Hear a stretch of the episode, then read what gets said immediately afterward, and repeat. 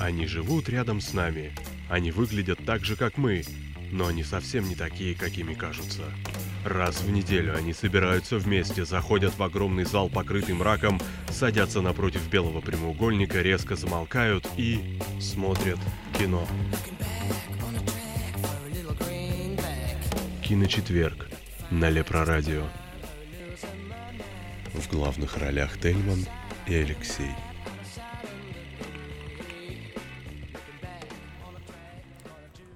Добрый вечер, дорогие радиозрители, дорогие кинослушатели. Напоминаю, что сегодня с вами программа «Киночетверг», ее ведущие Тельман и Алексей Коробский. Сегодня у нас э, тема дня на киночетверге – это южнокорейское кино, южнокорейский кинематограф. У нас в гостях Феликс Зилич, кинокритик, блогер. Э, Феликс, привет. Добрый вечер. А, что ж, э, Феликс, ну так вкратце немного для наших э, кинослушателей. Э, расскажи, пожалуйста, немного о себе, если не сложно. Ну, последние пять лет я веду блог Чунгинский экспресс на сайте Кинопоиск. То есть, помимо этого, я работал на сайтах Red Runners, Cinema, Film.ru, э, работал в бюллетене кинопрокатчика. И, в общем, то есть, ну, наверное, основной специализацией является как раз э, современное азиатское кино. Угу. То, чем занимаюсь больше всего. А почему именно это направление? Почему именно азиатское кино? Ну, как так получилось, скажем так. Ну, то есть, то есть на самом деле, э, я в больших объемах смотрю и российское кино, и весь, все современное западное, но в процессе, то есть, получается такой определенный акцент на западном, в смысле на восточном. Угу, угу. Ну, то есть, а... в наше время получается так, что, допустим, на, на планете живет 6-7 миллиардов человек, из них, ну, больше 3 миллиардов живет в восточном полушарии. Угу. И азиатское кино это, по сути, кино, которое смотрит, ну, больше 50% населения планеты. Да, кстати, Оно упорно вещь. считается каким-то таким экзотическим, провинциальным, да, по-прежнему до сих пор э, локальным, никому не интересным. На самом деле, это кино, которое смотрит как минимум половину населения планеты. Да, да, соглашусь. А, с чего началось вообще, в принципе, хотя бы так можно сказать, потому что ну, у каждого своя определенная история, как он там полюбил кино, как тот или иной жанр или то или иное направление. У тебя с чего получилось так, что вот тебе понравилось южно, ну, имеется в виду азиатские фильмы? Ну, это было, наверное, совсем еще в школе, это был где-то год 94-й, когда совершенно случайно а, на видеокассетах появились первые фильмы Джона Ву. Угу. То есть как раз круто сваренный, наемный убийца. И это было настолько неожиданно, ярко, сильно, глубоко необычно. Причем брало не экзотикой, а как раз подачей материала, подачей персонажей, постановкой, собственно говоря, а, всего экшена и всего прочего. Что это произвело очень сильное впечатление. То есть это был такой разрыв шаблона, такое большое удивление. Оказывается, там тоже есть люди, они снимают кино, это кино по многим параметрам круче всего остального. И после этого как раз продолжение этого интереса начал смотреть, собственно говоря, гонконгские фильмы, японские фильмы, ну и, в принципе, все, которые попадали в то время на видеокассеты. А, скажи, пожалуйста, вот, э, вот я начал южнокорейское кино смотреть, именно южнокорейское, не в принципе в общем азиатское, да, а именно южнокорейские фильмы начал смотреть э, именно э, начиная с твоего блога, потому что вот его читал, читал, это было достаточно интересно, очень много картин для себя открыл. А потом, собственно, на нашем сайте Кинолепра вот был соответствующий пост про азиатские фильмы, и оттуда тоже много чего для себя почерпал, но э, я не могу сказать с точностью, скажем так, почему э, так разительно отличается азиатское кино от голливудского кино. Вот, может быть, ты сможешь каким-то образом объяснить, вот почему разница такая именно, может, из-за менталитета, или из-за чего? Потому что вот смотришь голливудское, ну ты чувствуешь, что это все-таки некая попса и какие-то истории очень э, такие э, сладкие, что ли, да, и очень простейшие. А в азиатском кинематографе, в частности в южнокорейском, если это, к примеру, это либо какой-то там какой-то жесткий триллер, да, либо это какая-то там такая драма, что она вышибает слезу просто там через там 30 минут так, что ты там пытаешься еще в себя прийти полфильма. То То есть вот э, что в них такого и почему в них это есть, нежели там Голливуд? Ну, это, по крайней мере, мое видение, может, у тебя иначе видение. Не знаю, у меня как раз оно очень сильно замыленное, поэтому, наверное, а. очень сложно уже отличать азиатское от неазиатского. То есть как раз экзотика, наверное, уже, в общем-то, не ощущается. А, понятно. Понятно. Просто ну, я например, самое главное отличие, которое бросается просто всем сразу в глаза, это смесь жанров. То есть, допустим, если голливудское кино, как правило, очень четко определено по жанру. Если это комедия, это комедия. Если это драма, это драма. Если что-то происходит на сплаве жанров, это всегда какое-то очень, очень неожиданно и не обязательно хорошо.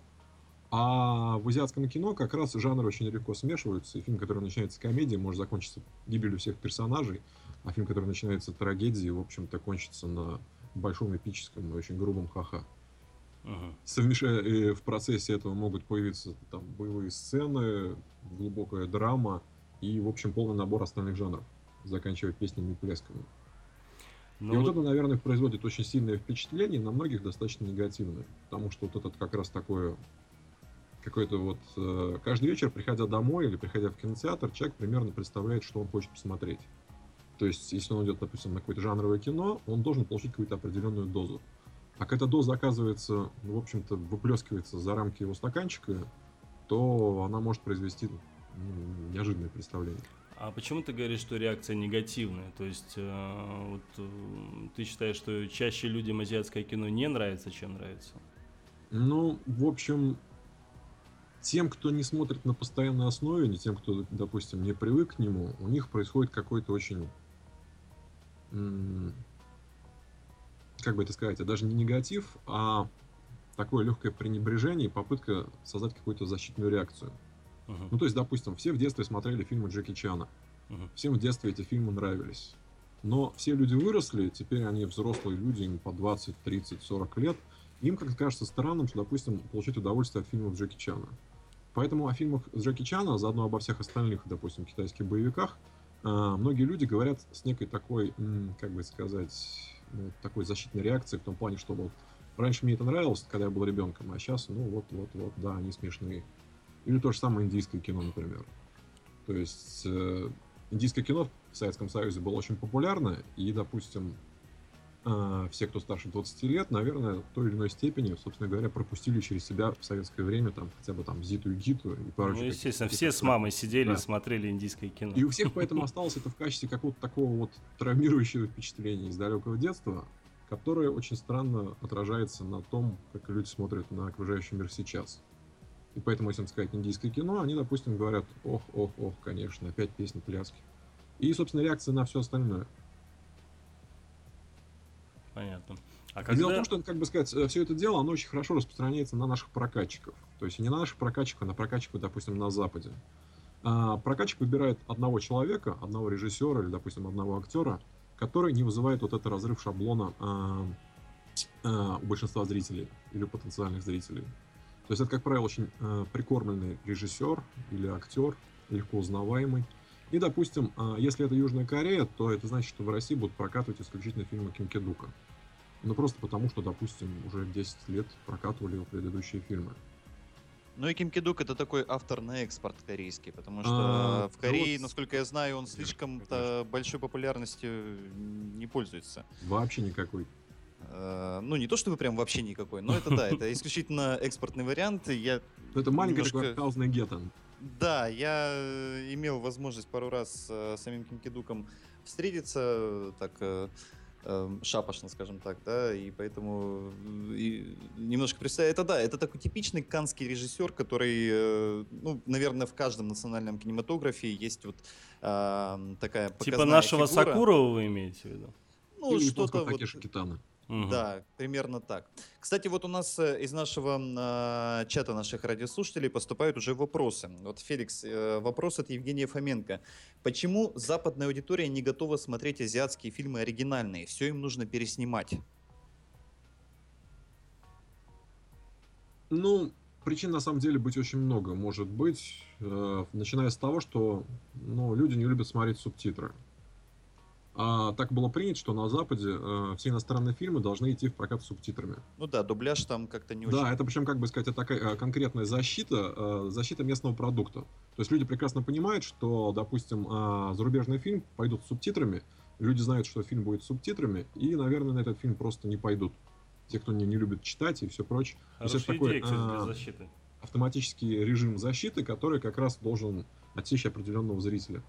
Это с одной стороны. С другой стороны, покупая копирайт на ремейк или там, на, опять же, там ребут или на что-то нечто подобное, студия как бы делает э, предмет покупки своим собственным. А это значит, что он может делать, допустим, с, этим, с этой франшизой что угодно.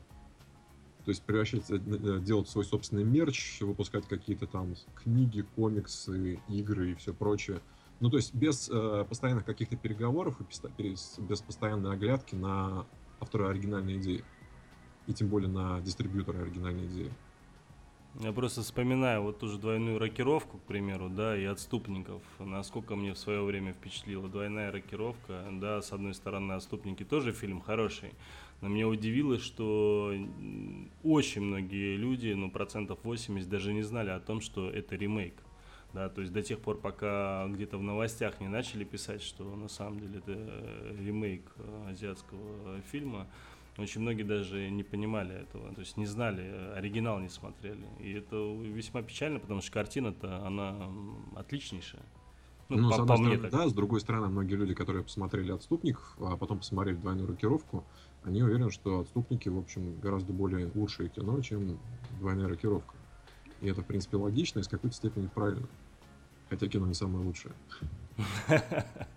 Какой из них? Отступники или двойная рокировка? Отступники, отступники. Согласен.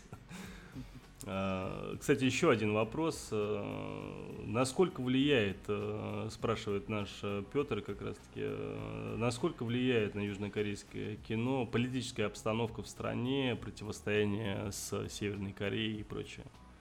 Влияет ли вообще, в принципе? Ну, разумеется, влияет. То есть противостояние с Севером, благодаря этому противостоянию, едва ли не самые все кассовые фильмы, они как раз э, про противостояние Севера, в смысле Севера-Юга. Uh-huh. То есть, начиная как раз с знаменитого фильма Пачанука и так, и, и так далее. То есть, э, много фильмов, которые выходят практически каждый год, посвящены как раз или войне, или последствиям войны. То бишь, или какое-нибудь что-то, нечто такое историческое ретро, про то время, когда, допустим, началась Корейская война. Или что-то связанное с современностью, про пограничников и допустим, перебежчиков, шпионов, перебежчиков, и, шпионов, прочих, да, двойных это... агентов, а, и всех потенциальных. До, до, достаточно много таких э, достаточно классических историй в корейском кинематографе. А у меня вот, э, Феликс, есть такой вопрос. Э, наверное, я попробую им подвести, собственно, к тому э, плану, который должен существовать да, в нашем обсуждении. Mm-hmm. А, вот сейчас южнокорейское кино среди азиатских кинематографий это а, а, кинематография, которая находится на, наверное, на, на самом взлете. И сейчас и уровень э, технический, и творческий, и качественный уровень корейских фильмов, он находится ну, на какой-то очень большой высоте и превосходит, по крайней мере, на мой взгляд, многие азиатские кинематографии.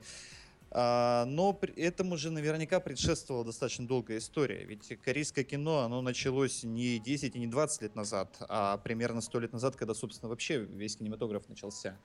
Вот есть ли какая-нибудь э, такая вводная часть, касающаяся истории корейского кинематографа? Ну, есть, но как бы вводная часть, она интересна после того, как ты погружаешься в кино современное. То есть, допустим, если у Японии это сто лет беспрерывного прогресса, то есть это каждое десятилетие есть великие режиссеры мирового масштаба, даже в Китае, допустим, последние лет 50, то есть каждое десятилетие есть какие-то такие большие пики, то э, все лучшие корейские картины, допустим, снятые в 60-е, 70-е, они, э, они смотрятся через призму как раз того, что это кино современной э, Южной Кореи. То есть они, как бы сказать, это такая локальная классика. То есть они очень Просто... хорошие, их регулярно приглашают на многие фестивали, то есть все фильмы, начиная с горничной, есть особенно там э, какие-то жанровые вещи, типа прото-хорроров и так далее. Но, в принципе, то есть на современное э, корейское кино они фактически не влияют никак. То есть современное корейское кино как возникло в конце 90-х, так, в общем-то, как вот некий такой цельный феномен, некий такой большой кокон существует до сих пор. То есть э, и варится в своем собственном соку, в соку из э, определенных тем, мотивов, каких-то таких стилистических приемов, тех приемов и тех мотивов, которые возникли как раз в начале 90-х. И, в принципе, то есть, ну, в общем-то, про предыдущее кино, конечно, можно сказать, там, начиная там с фильма про слепую пулю и про все прочее. Но, в принципе, он, оно не имеет особого значения как раз. Просто это же очень, э, э, очень интересная, достаточно уникальная история. Ну, не совсем уникальная, но достаточно уникальная, когда э, мы можем достаточно четко разделить кинематограф этой страны на э, кинематограф до 53 года и после 53 года. То есть, когда это была, там, грубо говоря, единая страна, и после того, как эта страна разделилась, да, и началось развитие, mm-hmm. так сказать, коммерческого кинематографа Южной Кореи и государственного кинематографа Северной Кореи, которая это вообще отдельная история, мы сегодня ее не будем затрагивать. Mm-hmm. Вот, собственно, я а, об этом пытался спросить, да, насколько а, вот это кинематографическое наследие корейское, там, довоенное и послевоенное отличается в каких-то базовых вещах? Это, э, это вопрос из, в основном из области э, самой теории. Дело в том, что на данный момент доступных фильмов, которые были сняты, допустим, до 53 года, э, ну, как в интернете нету. А если нет в интернете, значит, мы можем об этом говорить только чисто ссылаясь, допустим, на какие-то вещи типа Википедии. То есть они, конечно, уверяют, что э, последние сто лет корейское кино развивается постепенно, то есть уровень за уровнем, темы приветствуются. То есть не каждая отсылка к классике, классической корейской литературе, там, эпохи Чесон. Но на самом деле, в общем, это, ну, не знаю, нет. Угу. Понятно. А, а, вот... Ну, это ну, мое, мое субъективное мнение, на самом деле. То есть это... У меня вот вопрос. А, из того, то, что я сейчас услышал, да, то есть конец 90-х, то есть я правильно понимаю, что южнокорейское кино так стало популярным э, у себя в конце 90-х или в мире уже стало популярным в конце 90-х? Ну, скажем так. У себя, а... понимаете, да, о чем я имею в виду? Да, конечно, конечно. То есть на протяжении 90-х, по мере того, как э, экономика Кореи стала меняться, развиваться, э, начали появляться какие-то национальные хиты. Хиты, которые э, делали местную кассу, но дальше Кореи, собственно, никуда не, не попадали. И вот в 99 году вышел фильм «Шири», который стал национальным э, фаворитом, то есть он собрал феноменальные для Кореи деньги, но помимо этого был продан, собственно говоря, на все другие страны. Он шел даже в России в прокате, в широком прокате, что для корейского кино и вообще азиатского очень странно. Собственно, наверное, как раз э, знакомство российского зрителя с корейским кино началось как раз с фильма «Шири». Он вышел с, не, с неким запозданием где-то в 2000 году, и, собственно говоря, был ну, как вот новый рынок, но, первый корейский фильм в прокате, блокбастер, шпионы, экшен, триллер – то есть тогда еще не было понятно, что там играют четыре очень крутых актера, которые через несколько лет станут просто звездами мирового масштаба. А, но с этого фильма э, корейское кино прям стартовало, стартовало на весь мир. И в этом же году, в 99-м, было снято еще несколько фильмов, которые вдруг неожиданно просто пошли по странам, пошли по странам. Причем не только по местному рынку, допустим, там по Японии или Китаю, а, собственно, попали, допустим, в Европу, в Штаты, э, в Россию. То есть из того же самого 99-го года фильм, э, как там, негде, негде прятаться, он попал, собственно говоря, и э, и в Америку. Он шел э, в российском прокате. И это было такое очень яркое кино, которое прям заявило на себя тоже довольно сильно и довольно надолго. Вслед за этим вышел, допустим, комедия, которая называлась «Моя жена гангстер». То есть это был уже несколько другой жанр, попроще, такой уже легко узнаваемый для тех, кто, допустим, смотрит какое-то азиатское кино. И вот, вот эти три фильма, они были таким большим, как бы это сказать, ледоколом, который прорубил корейское кино для самого корейского кино, а также, в общем, для всего остального мирового рынка. То есть в 99 году вдруг неожиданно оно сдетонировало, и, в общем-то, режиссеры сами поверили в себя. Разумеется, правда, как бы сказать, весь этот прогресс начался с людей, которые к этому моменту, это были далеко уже них не первые фильмы, которые уже лет 5-7 э, пытались заниматься нечем, не самое, чем-то подобным на местном рынке, но, собственно говоря, вот с 99 -го года, то есть это было прям как пробуждение такого большого, не знаю, корейского тигра. Ну вот по поводу Канга того же, да, который Шири снял, у него же mm-hmm. в основном как раз таки от Шири все и стартанул, у него же до этого вроде как бы фильмы не были настолько популярны, потому что потом я знаю, что у него там это как его, 38-я параллель, параллель, да, да там да, этот сериал Айрис, я правда не знаю, сколько он там серий сам сценировал, да, но я знаю, что он там был сценаристом. Тот mm-hmm. же «Мой путь», ну, это уже из нового, остальные я не смотрел, честно вот эти mm-hmm. э, четыре фильма только его смотрел. То есть я знаю, что он же стартанул как раз-таки, как я понимаю, после фильма «Шири», да, да. и а вот э, актеры, которые там играли в этом Шири, да, там же как раз-таки тот, который в Олдбой играл, Минсик, да, да, да, да. Э, Канхо, который угу. во многих там, э, собственно, триллерах последних э, новых играет, шикарнейший актер. Ну вот, э, девушку не помню, как зовут. А, а, девушка потом играла в сериале Lost. Ее, в принципе, как Да, точно, ее точно. знают, да. да, да, да. Я просто не помню, как ее зовут, но а, вот они тоже, эти актеры стартанули, я просто не помню их биографию, да, вот режиссеры Шири точно помню. Они тоже стартанули вот... Да, разумеется по, по миру как раз таки. То есть этот можно сказать, что, к примеру, этот э, фильм Шири дал старт и как для режиссера, и как для этих актеров, собственно. Да, несомненно. Причем да. особенно для актеров, мне кажется. Угу. То есть режиссер-то снял буквально несколько фильмов, и, судя по последним фильмам, его эпоха немного прошла. Угу. Тот же самый «Мой путь», он, в общем-то, достаточно неудачный прошел. Ну да, согласен. Да, да. А вот для Цой Минсика, в смысле Хеве Минсика и Сон Кан Хо, это был, конечно, большой старт. И буквально через год появился фильм э, «Зона объединенной безопасности», после Это которого, который в 2000, да, да, да, да. Да, да, да. После которого, собственно, уже вспыхнул и новый режиссер, и, собственно, уже актеры по полной программе, все, кто были там задействованы. Собственно, и Ли Бен Хон, и, э, и Сон Кан Хо. Ну, фильм обалденный. Вот это фильм вот я, я, я помню свои впечатления тогда, когда его посмотрел. Я ну, это вот э, у меня, кстати, есть какая-то вот 38-я параллель, мне чем-то тоже как бы э, на таком же уровне, наверное, зашло, как и э, зона объединенной безопасности. Я не знаю, как тебе, конечно, но вот у меня mm-hmm. почему-то они показались что-то некое схожее, что-то между ними есть, скажем. А есть схожее даже немножко в других вещах. Собственно говоря, после того, как появились эти несколько фильмов, корейское кино в российском прокате исчезло. Ну, помимо очередных фильмов Ким Кидока. А, но после этого, допустим, а, ну это я уже ссылаюсь на, сам, как могу сослаться только на себя, появились первые торренты, точнее там Емула и все прочее, появилась возможность скачать кино. И а, а, через интернет пошли первые рамкомы, комедии, то есть и всякие такие вещи, которые, а, которые снимались в Корее, начиная с 2000 года. Особенно был 2001 год. Это следующий такой большой такой прорыв. Когда вышел фильм «My Sassy Girl», «Моя дрянная девчонка». И потом вот этот жанр как раз совершенно чисто корейских и вот они уже купили совсем другим. Они покупали не тем, что они, допустим, там азиатские, они блокбастеры, э, яркие, динамичные. Они покупали какой-то узнаваемостью. То есть, допустим, первые рамкомы очень хорошо удались, э, очень хорошо легли на российскую ментальность по той простой причине, что корейская ментальность оказалась какой-то очень легко узнаваемой. То есть, в отличие, допустим, от японцев или китайцев, корейцы оказались какими-то такими очень такими вот э, Э, люди, которые любят выпить, особенно там, допустим, ты смотришь Арамком, а там главная героиня обязательно должна накидаться очень серьезно. И то есть на этом должно быть построено очень много гэгов, очень много сюжетных ходов, вот особенно как раз в этом фильме «Моя дрянная девчонка».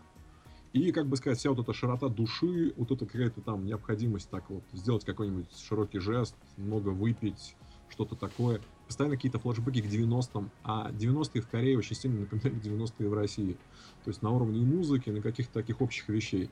И вот, вот это первое, что очень сильно подцепило как раз многих зрителей, я, собственно, знаю по себе и по многим знакомым, э, которых спрашивал не раз, то, что как раз очень сильно подцепило на корейское кино. Это какая-то такая неуловимая, э, такая на уровне ментальности узнаваемость. И, в общем-то, как бы сказать, объединенная зона безопасности, 38-я параллель, они бьют примерно куда-то в ту же самую сторону. Они как-то что-то такое, они в них есть что-то такое очень глубокое тоже, ну, как бы, как бы не соврать.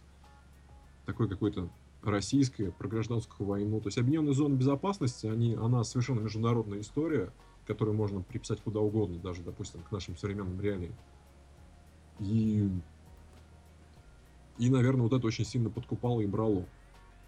То есть дело в том, что, как бы, допустим, то же самое китайское кино, которое можно как-то тоже близко, допустим, приравнять а, к русской ментальности. Китайское кино на тот момент еще широко не развилось. То есть Китай находился на уровне каких-то таких очень сдержанных фестивальных вещей.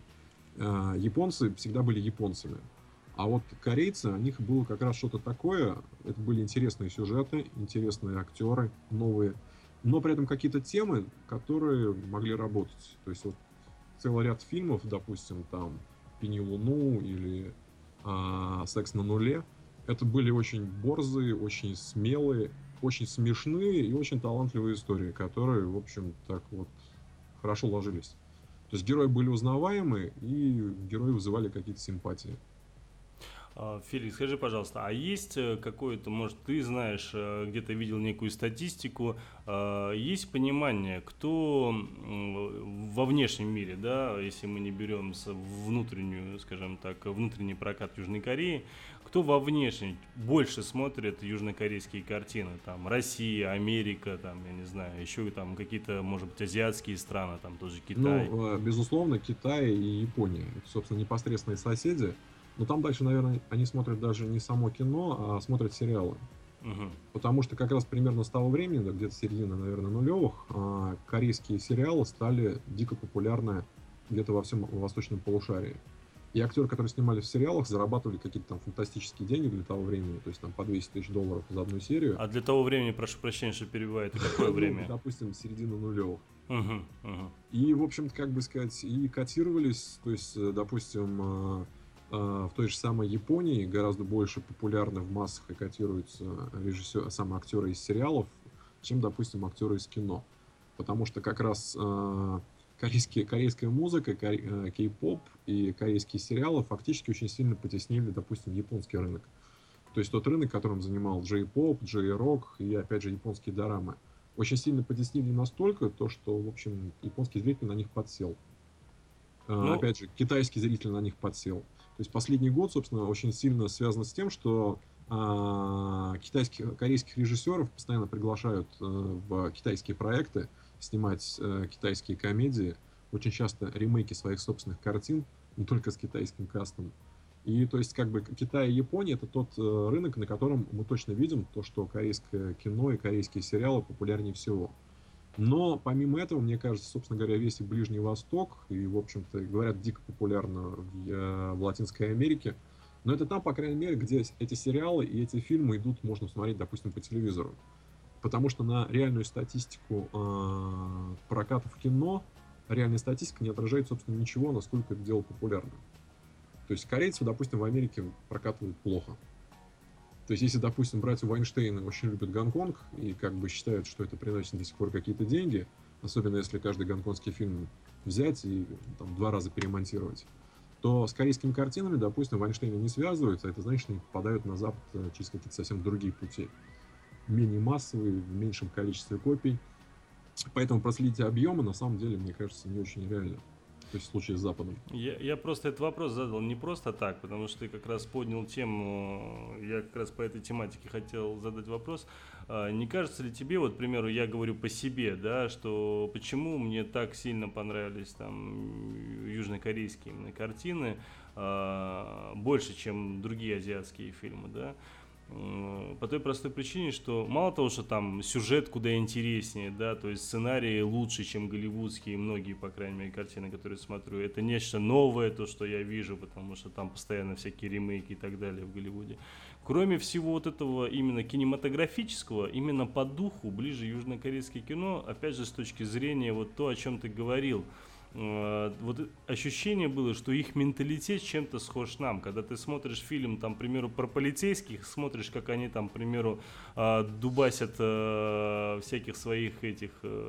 Подозреваемых. Подозреваемых. это нормальным при этом. Да, это у них считается нормально, и это еще выглядит очень достаточно смешно порой, хотя даже это и в драмах, и всяких триллерах покажут, но выглядит, выглядит достаточно забавно и то, как они пьют постоянно, да, mm-hmm. ощущение, как будто они водку хлебают, да, там все дружненько э, после, да, и то, как они дерутся, то, как они постоянно ссорятся, то есть вот эта бестактность э, порой, неуважение, да, и, mm-hmm. ну, я не к тому, то, что у нас везде так, я просто говорю, что очень многое в менталитете, ну, по крайней мере, мне так показалось, у них похоже на нашу, на наш менталитет, да, российский.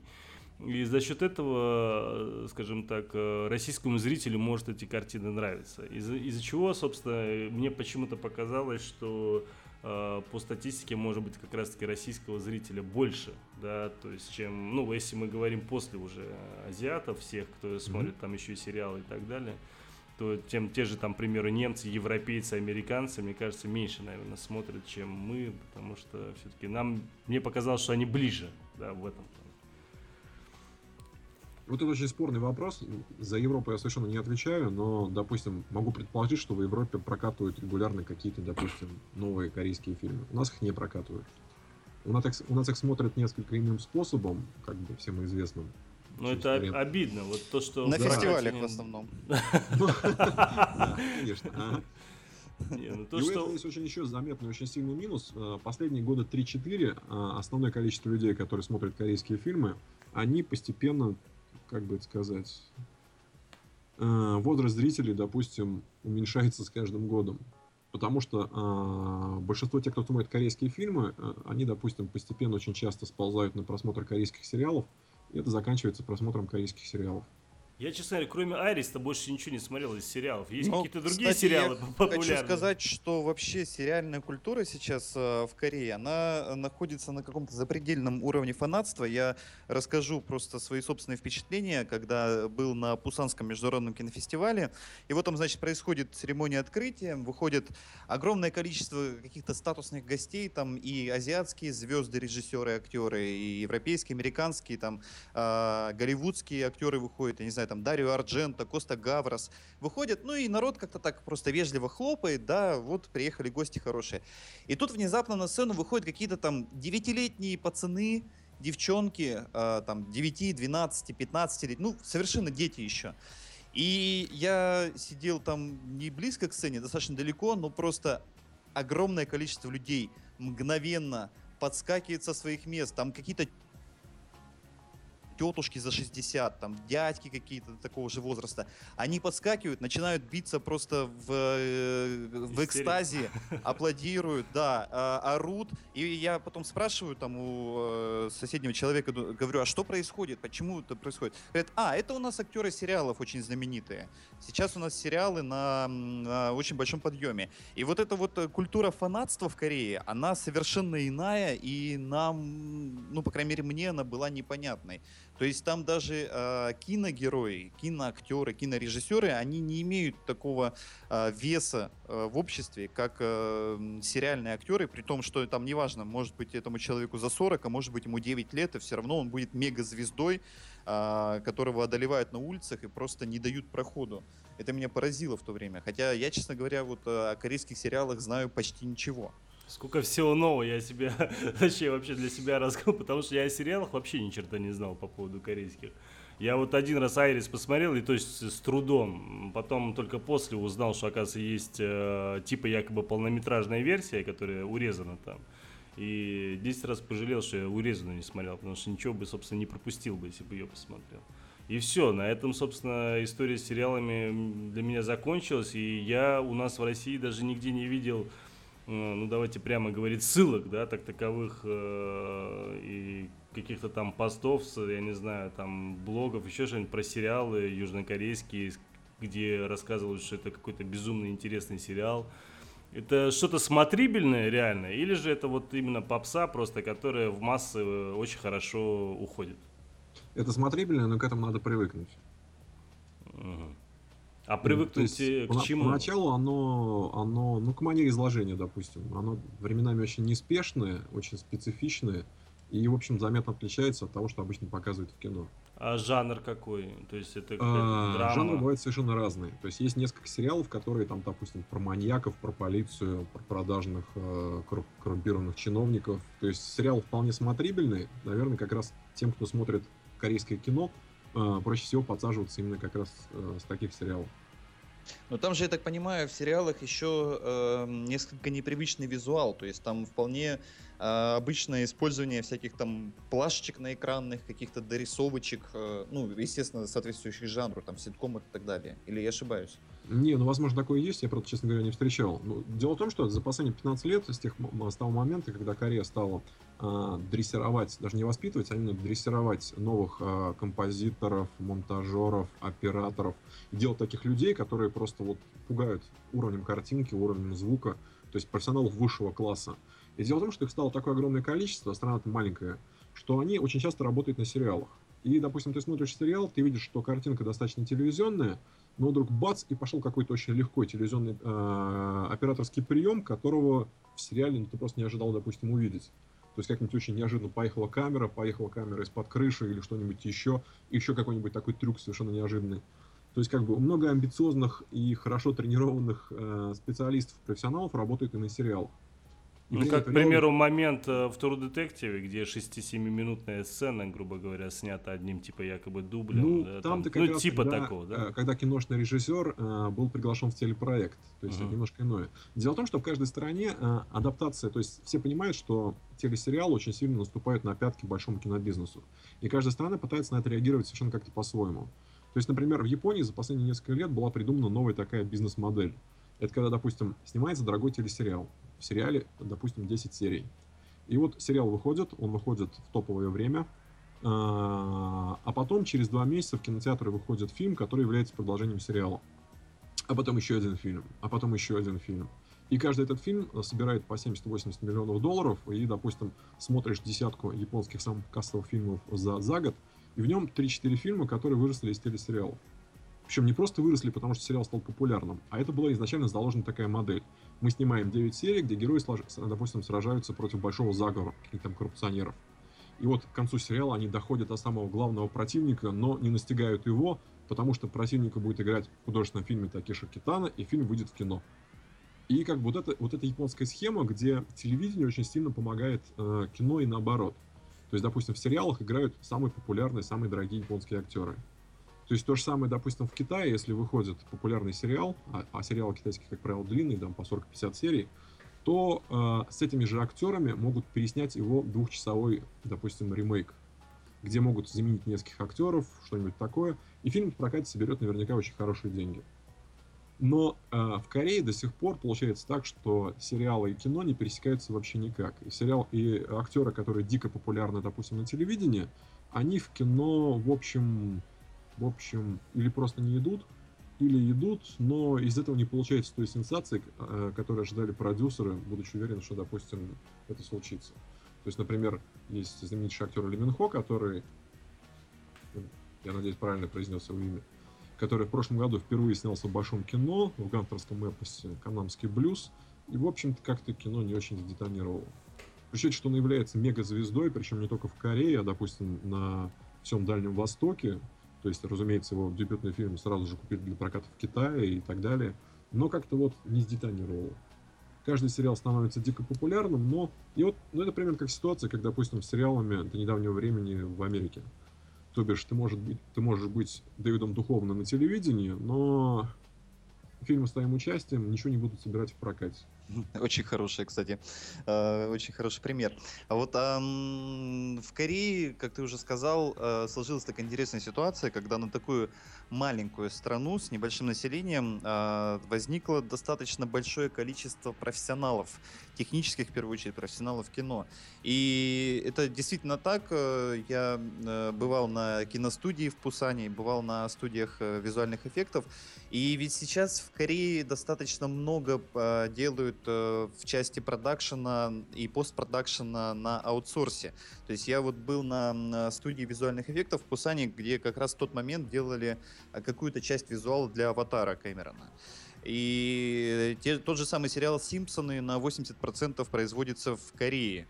Э, там, 80% американских мультсериалов делаются в Корее. Да. Причем уже, наверное, 15 а, Очень много, да. У меня есть э, знакомые, которые снимают кино в России, там короткометражное или даже полнометражное, а цветокоррекцию делают э, в Корее. Потому что, во-первых, там это гораздо дешевле, чем на том же Мосфильме или на других студиях. И там действительно там очень много маленьких студий, а, которые, ну, студии я имею в виду вот постпродакшн, да, они с, там состоят из двух этажей людей, которые сидят за компьютерами. А есть в том числе и киностудии, это, это павильоны там с зеленой или синей стеной, э, звукоизолированные и так далее.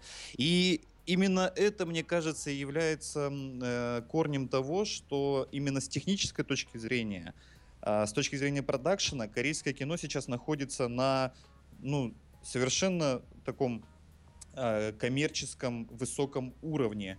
И если бы не предвзятость там к азиатскому кинематографу и азиатским лицам на экране, то это вполне могло бы быть э, совершенно мировое востребованное кино. И вот у нас как раз есть вопрос из э, нашего чата. Мне он кажется немножечко смешным, но я его все равно задам. Это наш слушатель Петр он же наш э, соведущий, но сегодня его, к сожалению, нет, спрашивает, почему корейцы с их развитыми технологиями и наличием бюджетов не снимают блокбастеры?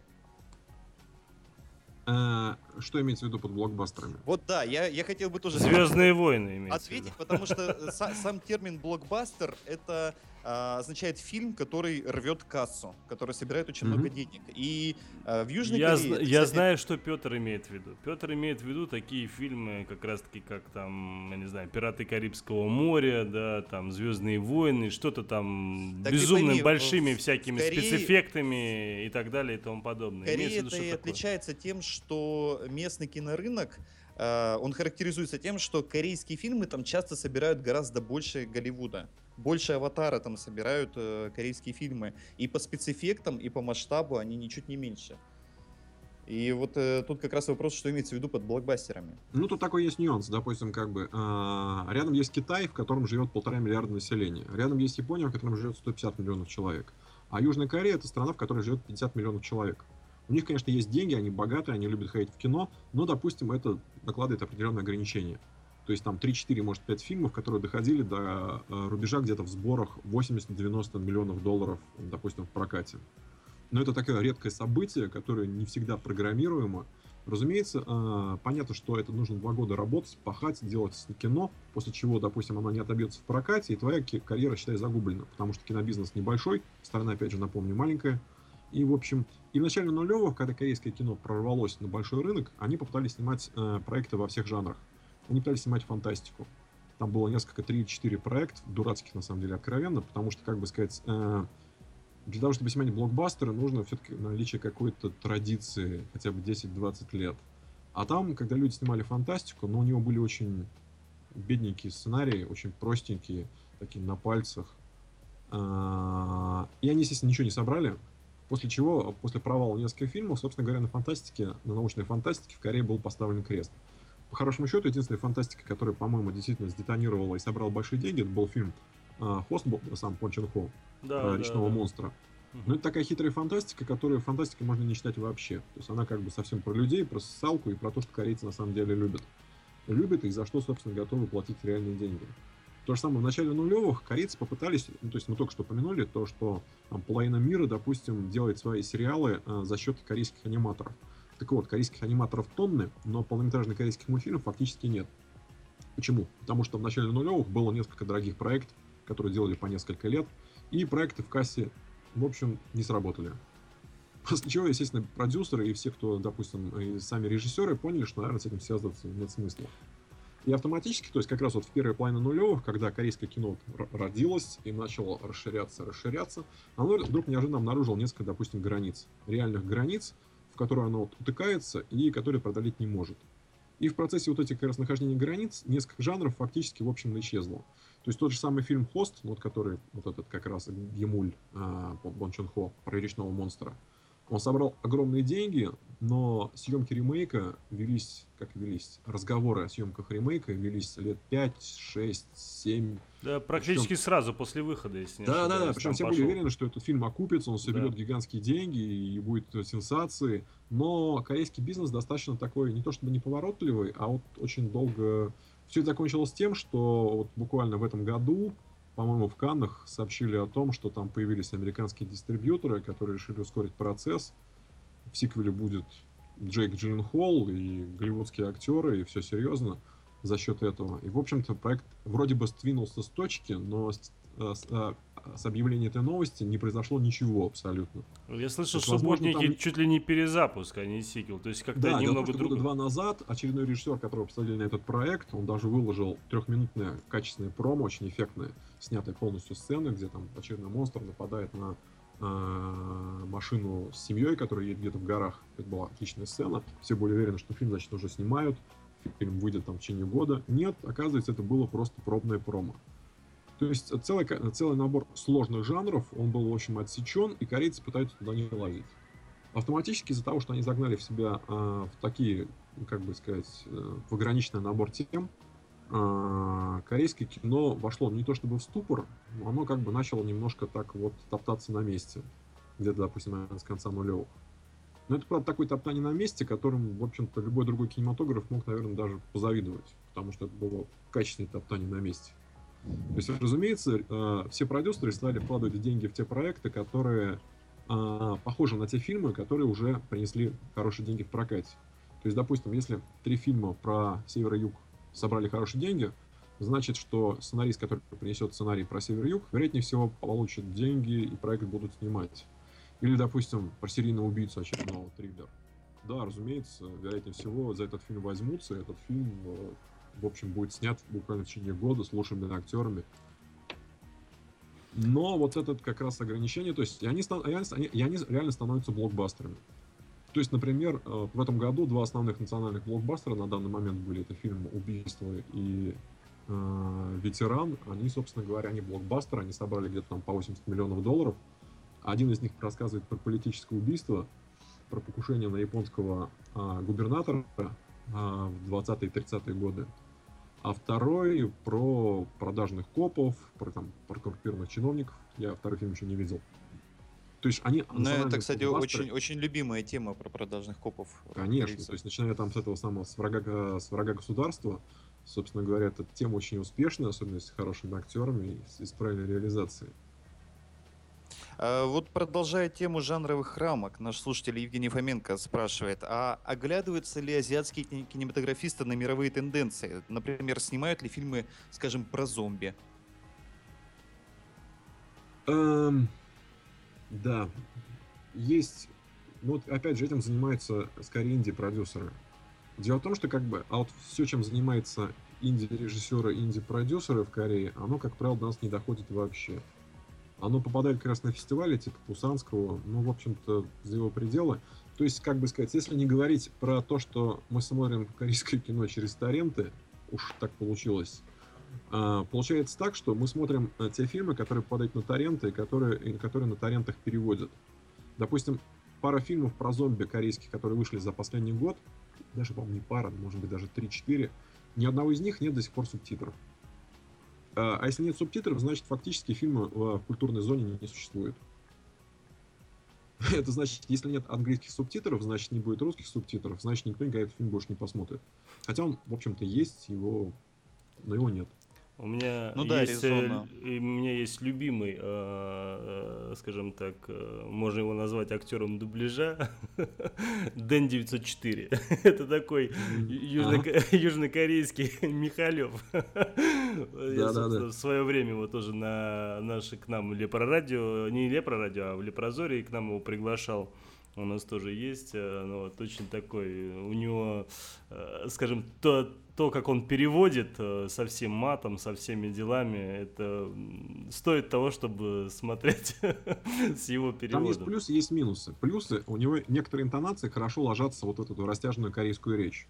Но это, наверное, единственный плюс. Из минусов а, они часто делают переводы а, с автоматических субтитров или там да, да, да, да, да, да, к И да. как, некоторые фильмы, которые ты просто не понимаешь, допустим, происходящее, а в таком переводе ты не понимаешь вообще ничего. Не, бывает... Потому, как бы, мы сейчас затронули случайно тему субтитров. Она такая вроде бы механическая, но вот за последний год э, резко сократилось количество переводимых корейских фильмов.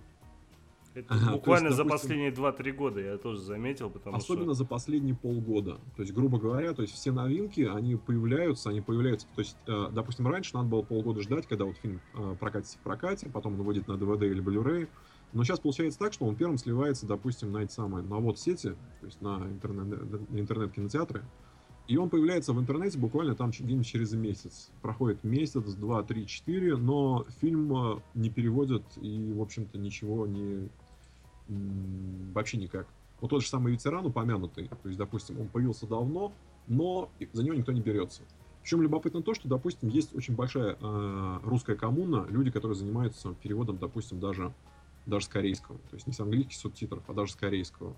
Но они в последнее время настолько увлеклись переводами сериалов и настолько полностью перешли вот именно на этот как раз, назовем это рынок, что, в общем, Вот за последние полгода корейских фильмов, которые, новых корейских фильмов, которые можно посмотреть, можно сосчитать буквально по пальцам. К сожалению, их просто, да. Их просто да, нет. Согласен.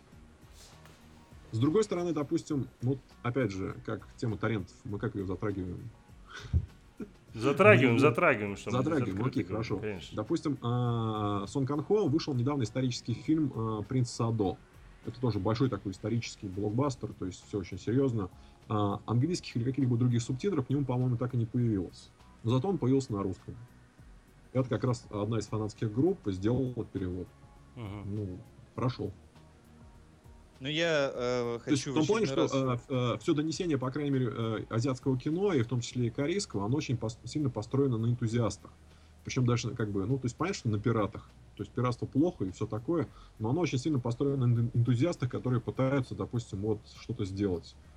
Там сделать субтитры, перевести субтитры, там как-то вот, вот. Ну, мы же говорим все-таки о тех фильмах, которые у нас нету, да. Я Конечно, понимаю, что разумеется. Аль- Алексей просто, он, скажем так, один из, а, точнее, он э, владелец э, кинотеатра, да, и за это он по-своему смотрит на пиратство. Нет, что, И что касается именно м, вот э, кино, которое недоступно легально да, на нашем рынке, это совершенно нормально. Я просто хочу в очередной раз всех э, пригласить в Владивосток. На Владивостокский международный кинофестиваль есть такой кинофестиваль, он в сентябре проходит. Это фестиваль именно стран Азиатско-Тихоокеанского региона.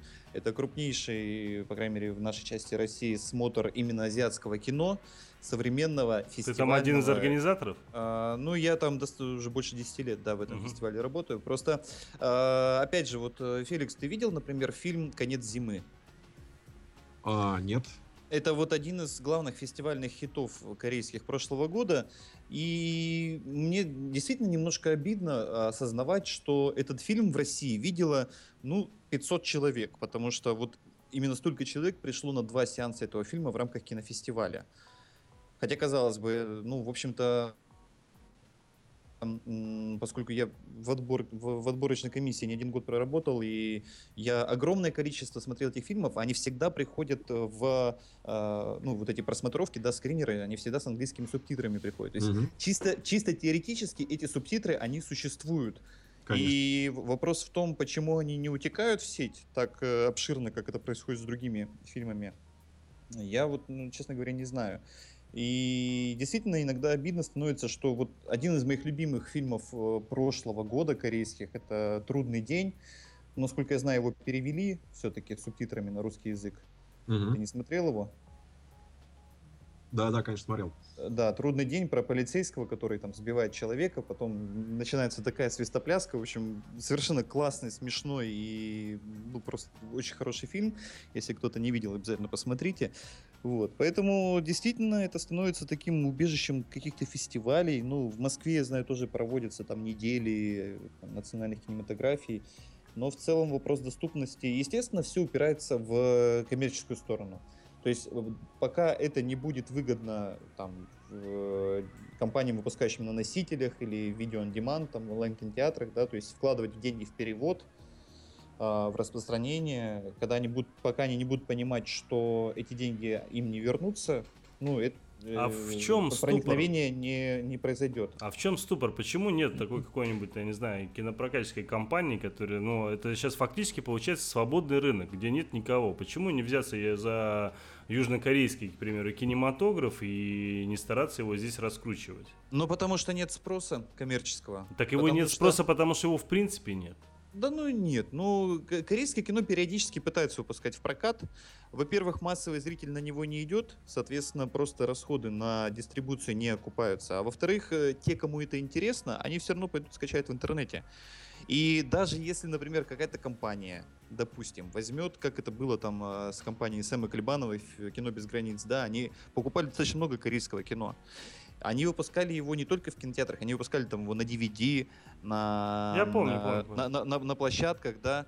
Но при этом, как только фильм выходил на DVD, все, его э, коммерческая жизнь завершалась, потому что все его начинали скачивать.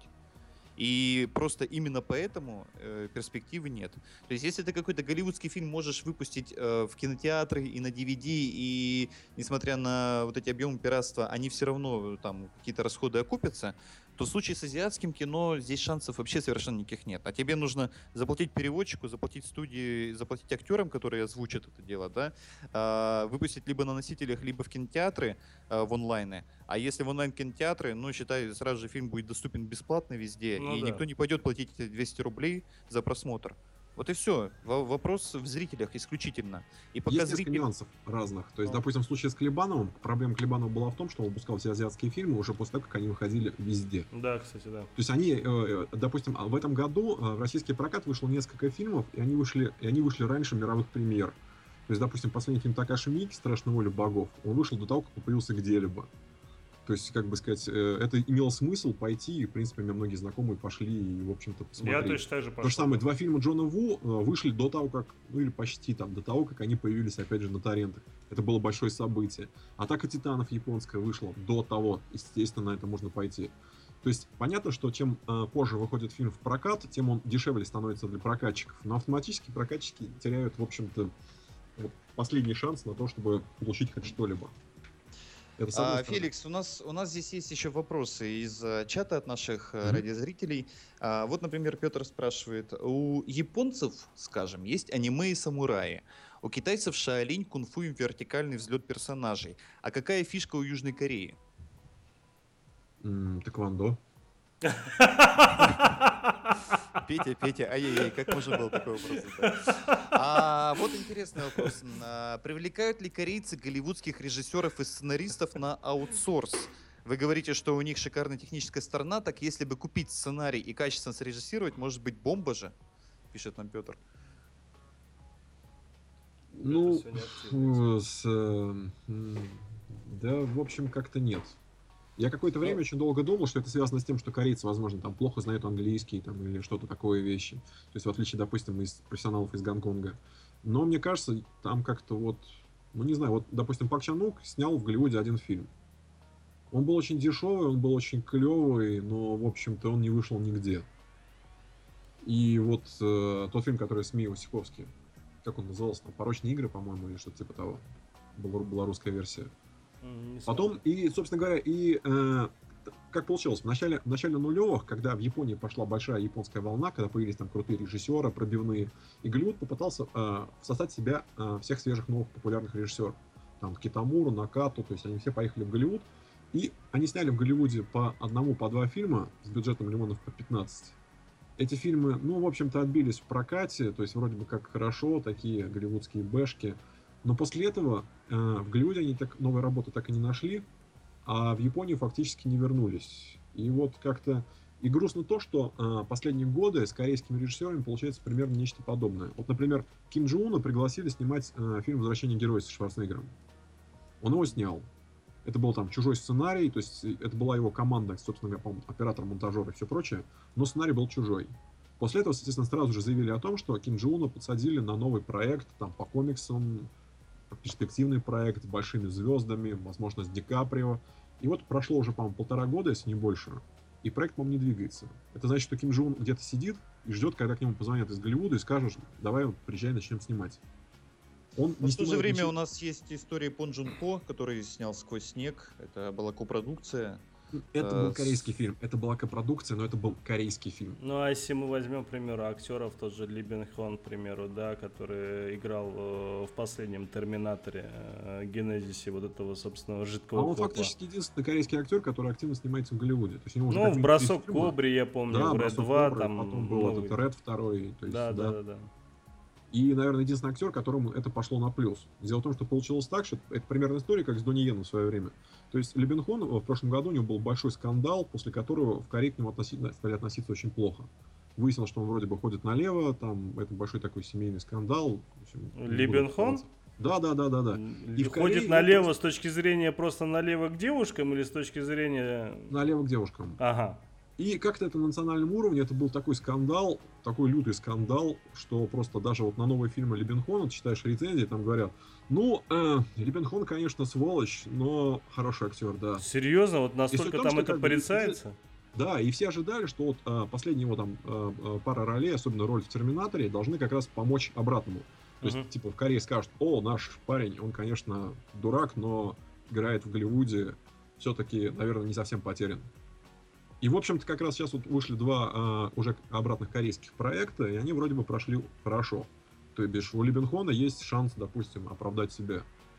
Просто похожая ситуация была в свое время, допустим, с Донни Йеном. А, получилось так, что где-то он как раз а, в конце 90-х он очень сильно сел на наркотики, он успел там перессориться со всем Гонконгом, причем абсолютно совсем. То есть кончилось тем, что он стал снимать фильм. Для тех, кто не знает, сам. это тот, кто играет Ипмана, собственно, в да. последних фильмах. Да. И все это кончилось тем, что ему пришлось свалить из Гонконга. Он уехал в Голливуд. В Голливуде стал ставить бои к Блейду и тому подобное. И вернулся через лет через пять в Гонконг уже голливудской э, знаменитостью селебрити. После чего как бы парню дали второй шанс, и он сейчас является едва ли там не самым дорогим, не самым популярным китайским киноактером. Ну, причем он все равно же по параллельно снимается в американских фильмах, я тоже знаю. Потому что, к примеру, в тех же Звездных войнах я знаю, что у да, него да, будет да, роль. Да, да, да. Ну, в этом, в спин таком. Да, да, да. Ну, это, наверное, как раз, собственно, два примера таких успехов, где э, голливудская попытка, голливудские фильмы принесли хоть какую-то пользу в карьере человеку. Угу. А режиссер, как правило, это убивает. И вот, собственно, сейчас все мы ждем Ким Джи Уна.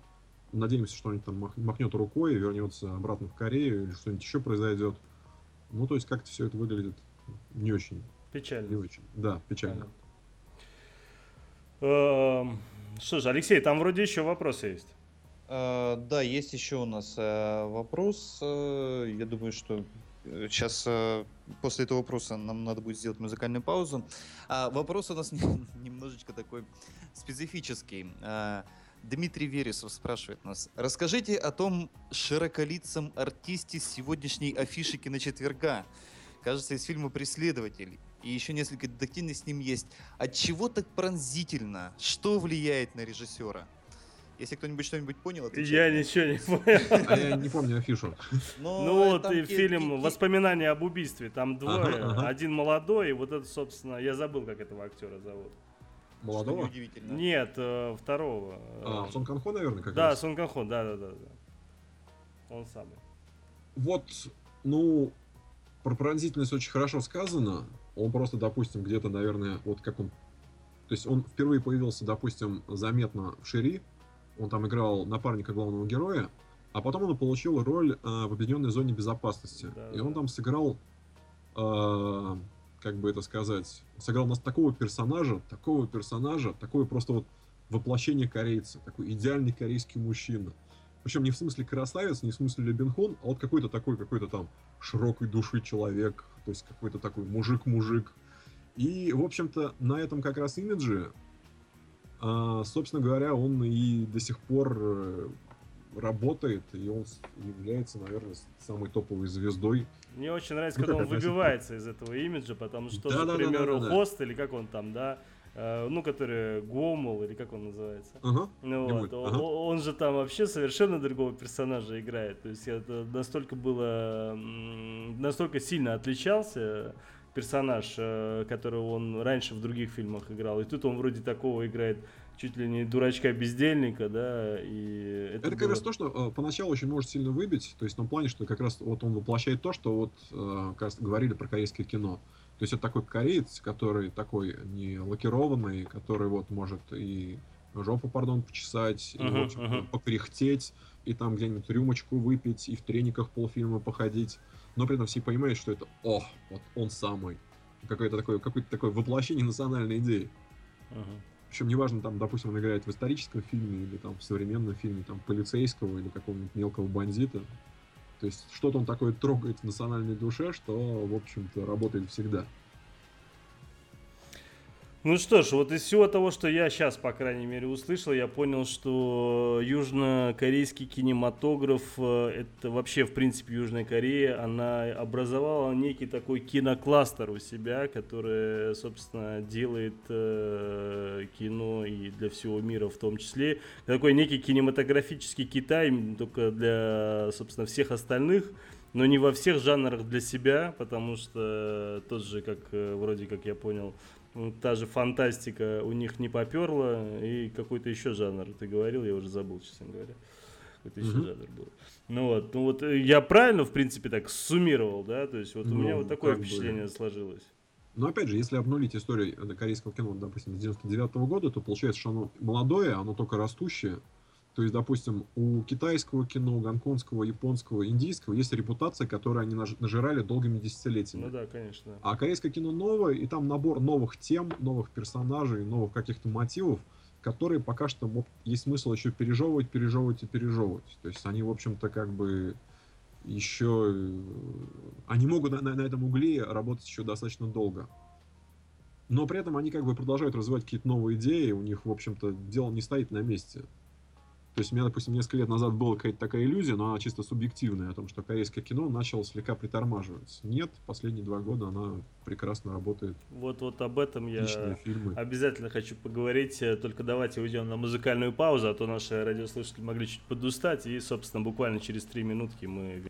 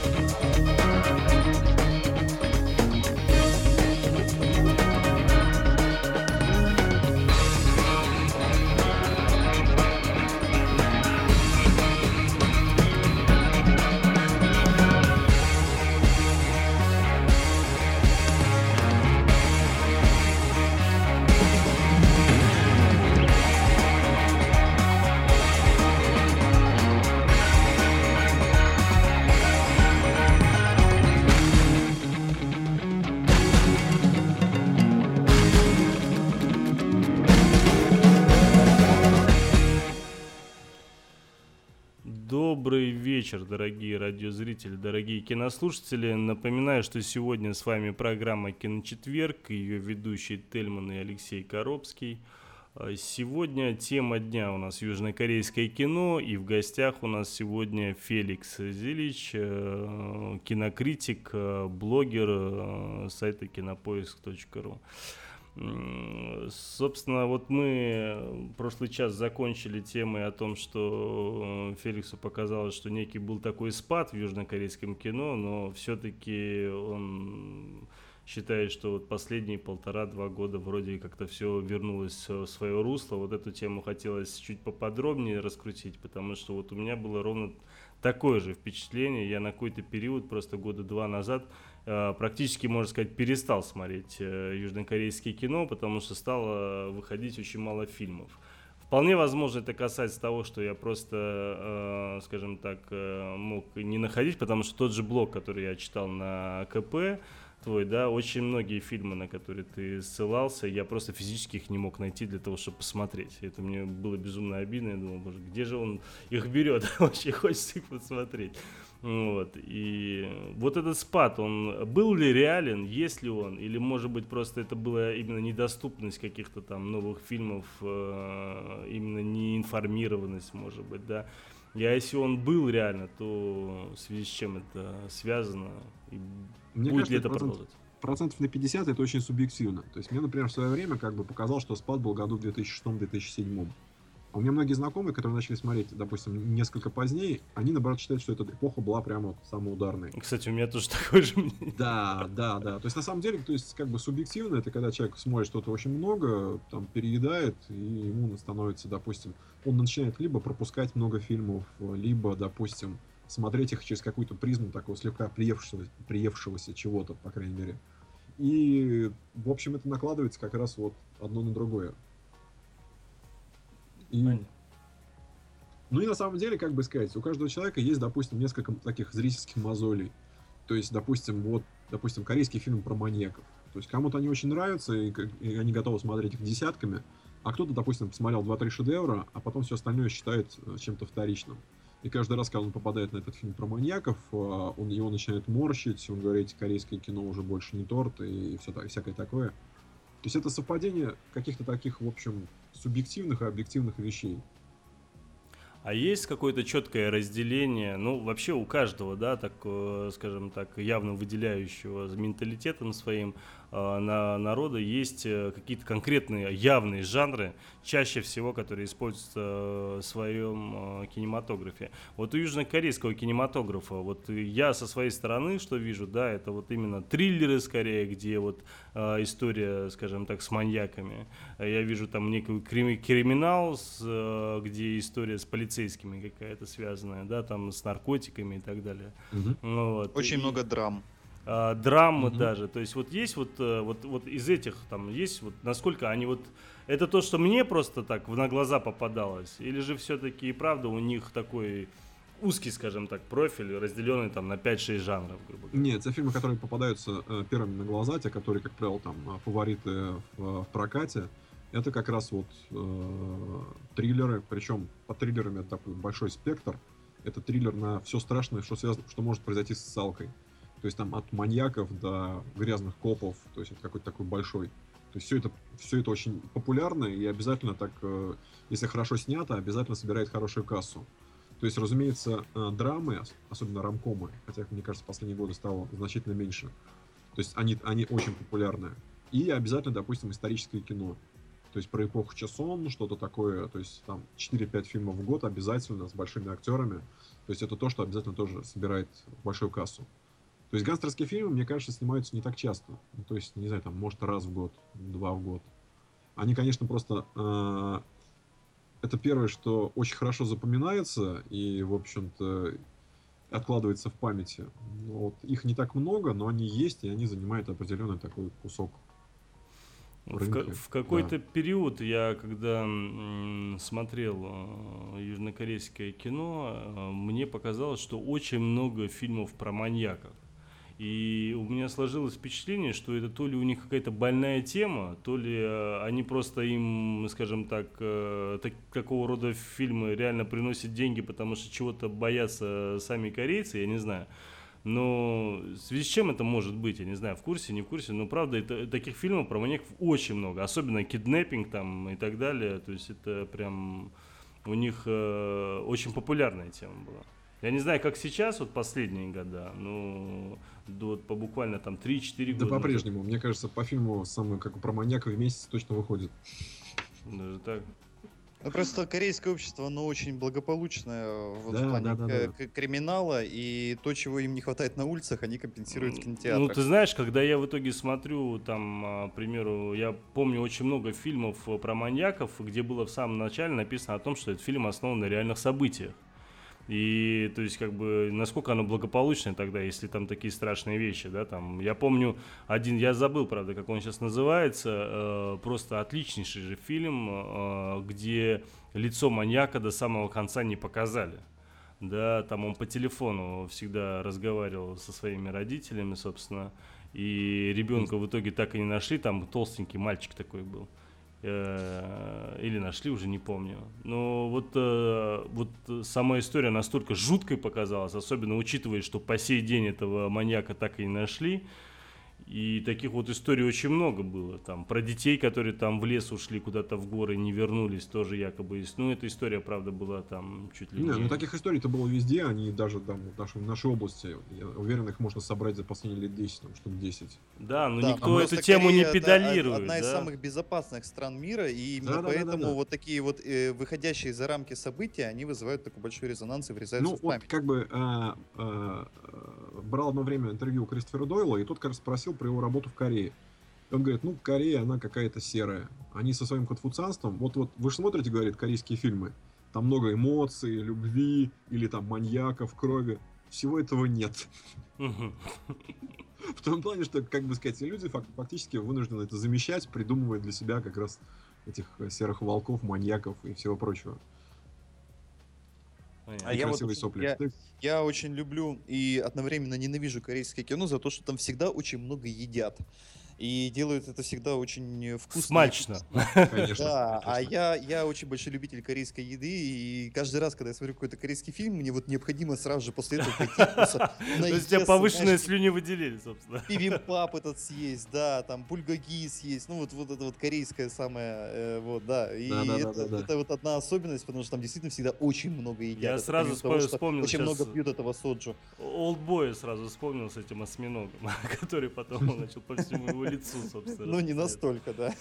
А, Вадим э, Емельянов спрашивает у нас в э, лепрочатике. Минкульт на следующий год выделяет 5 миллиардов э, рублей на безвозвратной основе нашим студиям. А как в Корее обстоят дела с государственным финансированием кино? В курсе, не в курсе? Я боюсь сейчас соврать, поэтому точно не скажу. Угу. По-моему, вообще особо-то никак. Ну вот, э, то есть э, по поводу финансирования у нас, по крайней мере, все понятно. По поводу того, как э, наши бьются за наше же кино, за, наше, за наше же кино, у нас на экранах тоже как бы в курсе, все знают, mm-hmm. что сейчас происходит. А есть ли у тебя какие-то там понимания или знания о том, как в Корее происходит э, с голливудским кинематографом смешиваются, то есть их фильмы? Каким-то образом э, педалируют ли они свои картины в кинотеатрах? Пытаются ли каким-то образом их э, там чаще рекламировать? Есть ли какие-то там, я не знаю, преференции для фильмов, которые снимаются в их стране? Ну, по-моему, чисто налоговой, да, есть. Причем там раз в несколько лет поднимается разговор про какие-то ограничения как раз проведения квот на ограничение количества фильмов в прокат и всего прочего. И это каждый раз э, качает то в одну, то в другую сторону. Там был момент, когда после очередного разговора э, про квоты актер Ачхэ Сик, который играл Алтбоя, он настолько обиделся, что публично отказался сниматься в кино вообще. И он это стал эту позу, и он там не снимался 4 года или типа того, и, в общем, то есть, как бы, это очень так, это очень острая тема, но, по-моему, она в последнее время-то никак, то есть, э, в сравнении, допустим, с Китаем, где все серьезно и все на ножах, то есть, как бы, по-моему, так вопрос не ставится. Угу.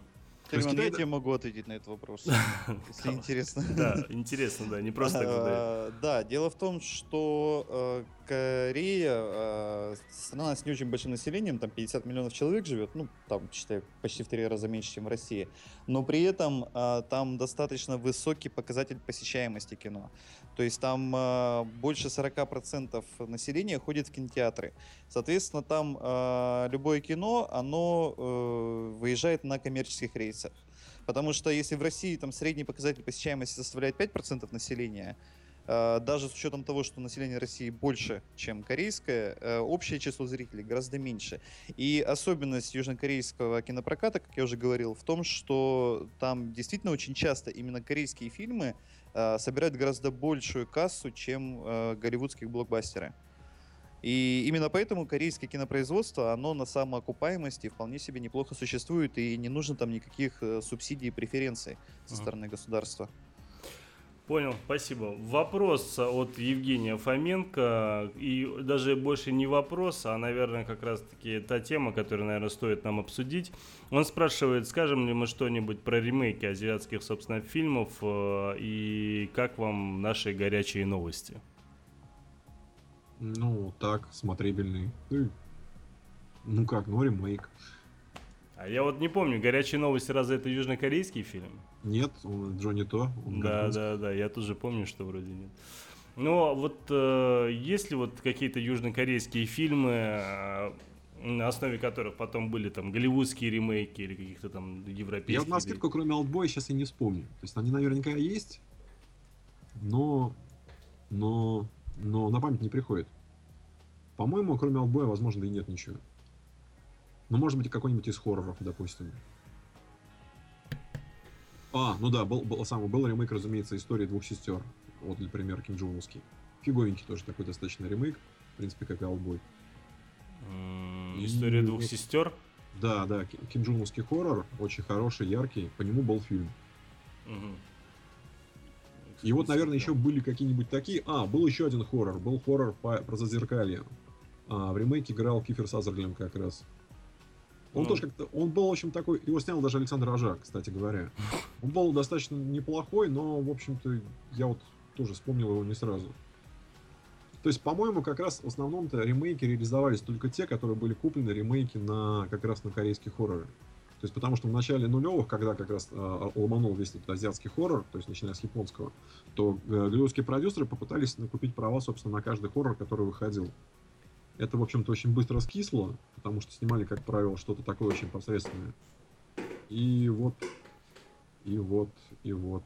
Ну, то Ну, есть я вот, к примеру, по поводу гонконгских э, фильмов, там, я еще какие-то могу сказать, в том числе вот ту двойную рокировку, о которой мы говорили, да, а Мгм. вот э, про южнокорейские, правда, я что-то, что-то вспоминаю, кроме Олдбоя, это и правда ничего в голову не приходит. Вот из в Индии очевидного. последние несколько лет регулярно снимают, допустим, как бы ремейки корейских фильмов, да, да. А вот в Голливуде... Ну, в Болливуде, по-моему, сейчас снимают абсолютно все, потому что я, я как-то увидел, э, собственно, и ремейк э, «Кошмар на улице Вязов», увидел ремейк э, Ну, древний «Пятница ремейк. 13 увидел ремейк тут недавний, это, кстати, вроде новый, а, «Ирония судьбы» или «С легким паром», собственно. Да-да-да. И это, конечно, было очень весело. Ну, вот, то есть, ну так, отличные, по-моему, комедии получи- получились. Кстати, не хуже, Пару чем «Ирония назад, судьбы если не 2». ошибаюсь, если не ошибаюсь, пару лет назад была новость о том, что Тимур Бекмамбетов планировал снять э, русский ремейк э, корейской комедии «Скандалисты». Если вы помните про радиоведущего, который там а, обнаруживает э, у себя взрослую дочь и внучку даже уже, хотя он сам человек не старый. Ну, что-то, Могу только, по-моему... пош- могу только пошутить, что, возможно, он его и снял, но мы не заметили. Кстати, Тимур Бекмамбетов как-то у нас уже был в эфире, как раз-таки с Ильей Найшулером мы обсуждали э, фильм предстоящий, который выйдет в следующем году «Хардкор». А я вот тут, кстати, посмотрел, оказывается, да, действительно, фильм был снят. Да, правда, видимо, Бекмамбетов к нему особенного отношения уже не имел, но студия Базилевс, да, снимала, а фильм назывался Double Trouble. Феликс И, знает и вышел в этом году, в мае, в кинотеатрах. Я бы даже не подумал, честно говоря. Вот видишь, Забавно. собственно, ответили мы на вопрос Ну, Владимира. Евгения, да. Э, И, ну, давайте в продолжение, собственно, сейчас, темы. а, последнюю тему, пардон, затрону. Да. А, В прошлом году вышла корейская э, рамком а, «Мисс Бабуля». Это про старушку, которая вдруг неожиданно даже проснулась, и она бац, она снова молодая. И это такая очень простая история, но она настолько ударила, во-первых, сначала в корейском прокате, а потом на нее купили права, собственно говоря, все, кто мог. То есть э, будет ремейк э, таиландский, японский, ки- китайский уже вышел, э, немецкий. Короче, было куплено, по-моему, права где-то на 7 или 8 ремейков. Ничего себе, хорошо, Ну, ребята, заработали. Да, вот, собственно говоря, это- эти ремейки будут нас в ближайший где-то год догонять, как раз похоже. Интересно. А, скажи, пожалуйста, вот э, есть ли у тебя какие-то вот э, любимчики, скажем так, в южнокорейском кино, начиная от режиссеров, заканчивая актеров. Только у меня просьба и не только имена и фамилии их называть, а желательно, где они снимались, потому что чтобы было проще понимать. Ага, ага, ага. Тут Сложный вопрос. Соблазн нет. Феликс, ну на- на- начинай просто любые слоги э, миксовать. А человек, который играл в Алтбой, Хеймен Сик, он шикарный. То есть э, Сон Канхо, которого мы упоминали, он шикарный. Ну, они оба из Айриса, собственно, из этого, из Шири, оба из Шири вроде, да. Да, да, да, да, да. А, последние несколько лет снимается Хаджон У. Вот как он начал, он сыграл в фильме «Преследователь», он сыграл маньяка, и после этого он сразу как-то за, за пару лет вышел в верхнюю лигу, то есть он там потом был в Желтом море, а, террор в, в прямом эфире, и в общем, вот последний... Ну, он харизмат, он вообще очень да, достойный да, да, очень, харизмат, очень. просто вообще. Черты лица, вот, ну, очень крутой.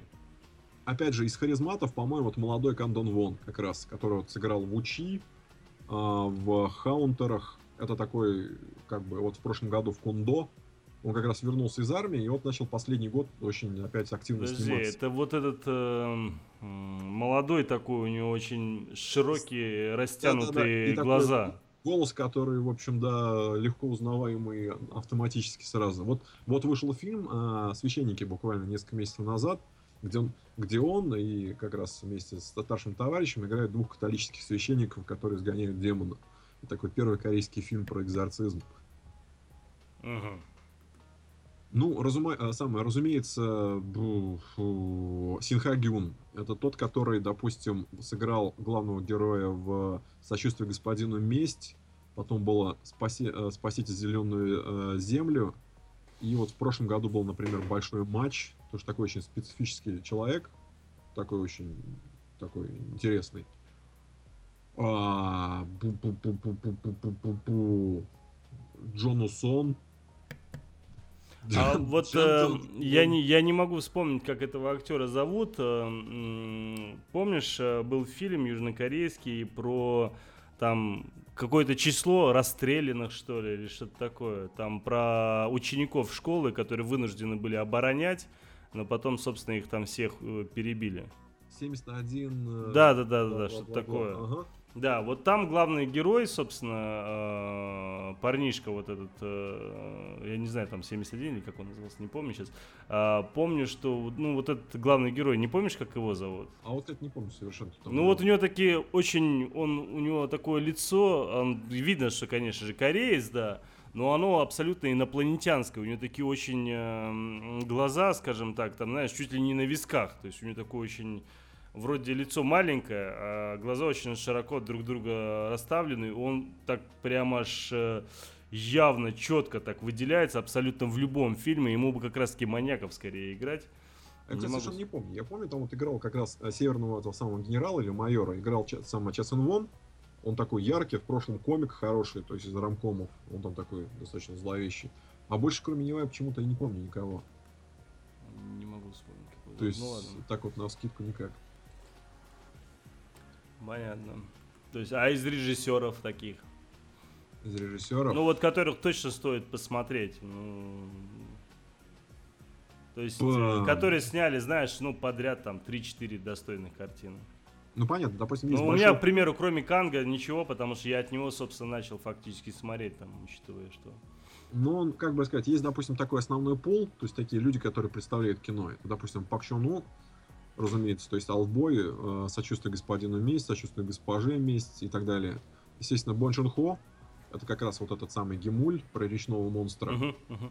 Ну и, в общем-то, как раз воспоминания об убийстве про маньяка. И, в общем-то, вот заканчивая прошлогодним а, «Пронзающим снег», как раз который совместная сопродукция, там, да, Decade да, Sevens да. и все такое. Тут грех не упомянуть Хон Сан Су. Это такой, как кинкидок, артхаузный товарищ, которого в Корее не очень, э, как бы, не очень коммерческий, но, по крайней мере, все его знают. Ну и дальше, если начать, допустим, так вот углубляться, а, режиссер, который снял «Преследователя» и «Желтое море», на Хонджин, по-моему, на... Да, вроде вроде так. Потом а, Чхедон Хун, это который снял Вучи, про вот этого самого волшебника Дауса. Потом он снял Воров. И, собственно говоря, вот раз с ворами очень сильно поднялся. И вот в этом году у него вышло убийство. Убийство, вот, наверное, пока что вот лучший фильм корейский как раз уходящего года. То есть намного персонажей. Вот прям вот грех не, не прорекламировать кино. То есть это, по сути, наверное, кино, которое по оно рассказывает о, про покушение на японского губернатора во время во времена оккупации, но при этом оно выстроено так, что оно напоминает больше Звездные войны, чем новые Звездные войны. Там, как бы сказать, там есть реальная эпика, есть прямо такая а, очень правильная эпика, отношения между персонажами, там есть как раз весь этот самый, все эти диповые темы, которые в Звездных войнах, но при этом круче, как-то символичнее и прям очень правильно прописано. То есть это прям такой отдельный разговор. А, потом, потом, потом, потом, потом, потом. А, был режиссер Ким Сон Су. Я вот не, последний год не слежу за ним. А, в прокат у нас вышел фильм, назывался «Муса», «Муса воин». Он шел у нас в кинотеатрах. Он был такой совместный корейский-китайский фильм. Там был такой глухой раб, который защищал корейскую принцессу, которую везли в Китай, точнее китайскую принцессу. Ну, Мусаж достаточно известное да, да, кино да, да, нас, да. И у него, опять же, как бы сказать, с этим актером было несколько предыдущих фильмов, э, где как раз таких всякая романтика. Это город восходящего солнца, бит. Вот хороший режиссер. Режиссер Юсон Ван в эту же сторону. А, это вот который, скажем так, он немножко такой, как бы его не обозвать японцем, это человек, который поначалу любил снимать, допустим, про гопников и фильмы, где можно помахать ногами, руками, что-то так про лихих пацанов. И в последние годы он порядком подрос, ну, он и всегда был хорошим режиссером. Он снял вот фильм «Берлин», «Берлинское дело» пару лет назад.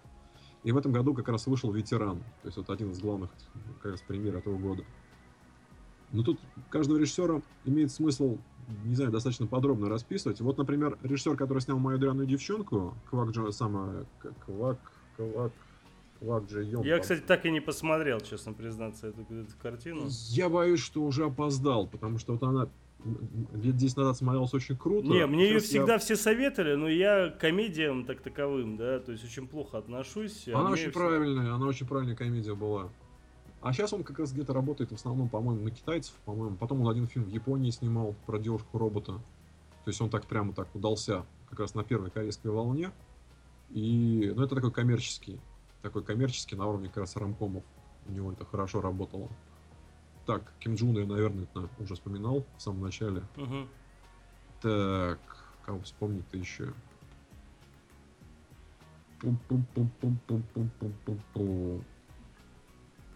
Ну, честно признаться, ты и так уже достаточно много вспомнил. Я даже не всех, э, я буду переслушивать потом в записи. О, режиссер. А режиссер, а, у него фамилия Нао, режиссер Оенду, Оенде, а, который из независимых режиссеров, который за какие-то копейки снял фильм «Атака женщин, а, девушек в бикини». Это был такой очень... Трешак какой-то или что? это дешевое трэшовое кино, но очень не глупое, очень крутое э, и, в общем, с хорошим концептом. Он получил, э, как же называется-то, э, в Японии фестиваль фантастического кино, который на Хоккайдо проходит, в Юбаре. Он получил главный приз в Юбаре, главный денежный приз, снял еще одно фантастическое кино, и с тех пор про него не слышно. Потому что инди-режиссерам как-то в Корее совсем все плохо. Так что Тут вот мы э, говорили про дистрибуцию азиатских фильмов, и не только азиатских. Там есть такая проблема, которая появилась очень заметно. Дело в том, что, допустим, лет 10 назад любой фильм, который э, кто-либо снимал, будь то, допустим, это мейнстрим или независимый режиссер, его автоматически сдавали там на ВХС, на ДВД, ну, то есть там, ну, может, там 50 штук, там 100 штук, я не знаю. Ну, то есть каждый фильм, который был снят, он попадал на какой-то носитель. И где-то там попадался, там лежал там, в тоннах каких-то дисков, там на видеопрокатах, на каких-то полках. Но после того, как формат DVD отмер, и в принципе и Blu-ray тоже отмерли, получается так, что на Blu-ray э, ре, э, реализуется, наверное, процентов 10 выходящих фильмов, а все остальные фильмы не попадают никуда, они не попадают даже на вот. То есть, например, э, в Японии э, в прошлом году было снято 700 фильмов. Где они? Их просто нет. То есть, причем можно предположить, что, допустим, там много интересных фильмов, авторских, дешевых, э, то есть каких-то там с новаторскими идеями, но их нет. Как же и вот, подход. И это, да, это раз. И в Корее то же самое. То есть, как вот был, задавали вопрос про фильмы про зомби. Фильмы про зомби в Корее есть. Но, в общем, их нет. То есть, в лучшем случае, если они есть, они есть без субтитров, а это значит, опять же, их нет. То есть это в том плане, что как бы в эпоху тотального открытия пространства, где любую информацию ты можешь получить, э, ты обнаруживаешь, что, в общем, как бы перед каким-то таким, не то чтобы забором, а перед какой-то стеной, которая мешает тебе эту информацию получить. Ну, это вот одна из, э, одно из неочевидных следствий, собственно, смерти физических форматов. Да, да, да, да, да, да, да, да. То есть, если бы это что-то вышло на ДВД, то поздно или рано это могло бы слиться, допустим, в интернет. То есть, как бы, ну, хотя, хотя бы в интернет, окей. А так он не попадает никуда. И тут мне на самом деле вопрос, который появлялся у меня в голове лет 10 назад. То есть дело в том, что, допустим, у нас не может в стране появиться прокатчик, который э, взял бы, допустим, прокатываться азиатское кино. Uh-huh. Но почему этим не может заняться какой-нибудь телеканал, особенно из, из топовых? Они могут позволить себе любых переводчиков, у них есть в штате все, они могут делать и дубляж, и все прочее. Они могут там, допустим, если захотят, начать э, пропагандировать, не то что пропагандировать, а проталкивать в массы, то есть заставить полюбить елки-палки. Буквально вот за последние два года э, Россия неожиданно полюбила турецкие сериалы.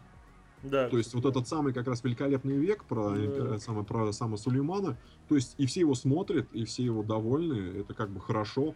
То есть, казалось бы, допустим, лет 10 назад, кто бы сказал, что, допустим, э, тут пол России будет смотреть турецкие сериалы.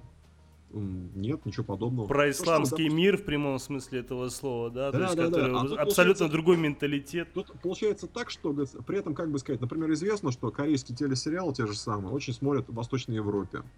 А в Казахстане их тоже показывают там, как бы сказать, по центральным каналам и во всей Средней Азии. Да, потому что У для нас... них актеры, понимаешь, это практически они сами. Да, конечно, конечно.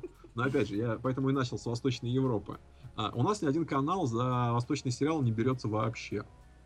Хотя, казалось бы, они могли позволить, опять же, все это и реализовать, и отбить, потому что, как бы сказать, все то, э, как бы это цензурнее сказать, э, всякое дерьмо, которое попадает на телевизор, оно, в общем попадает, ну, попадает.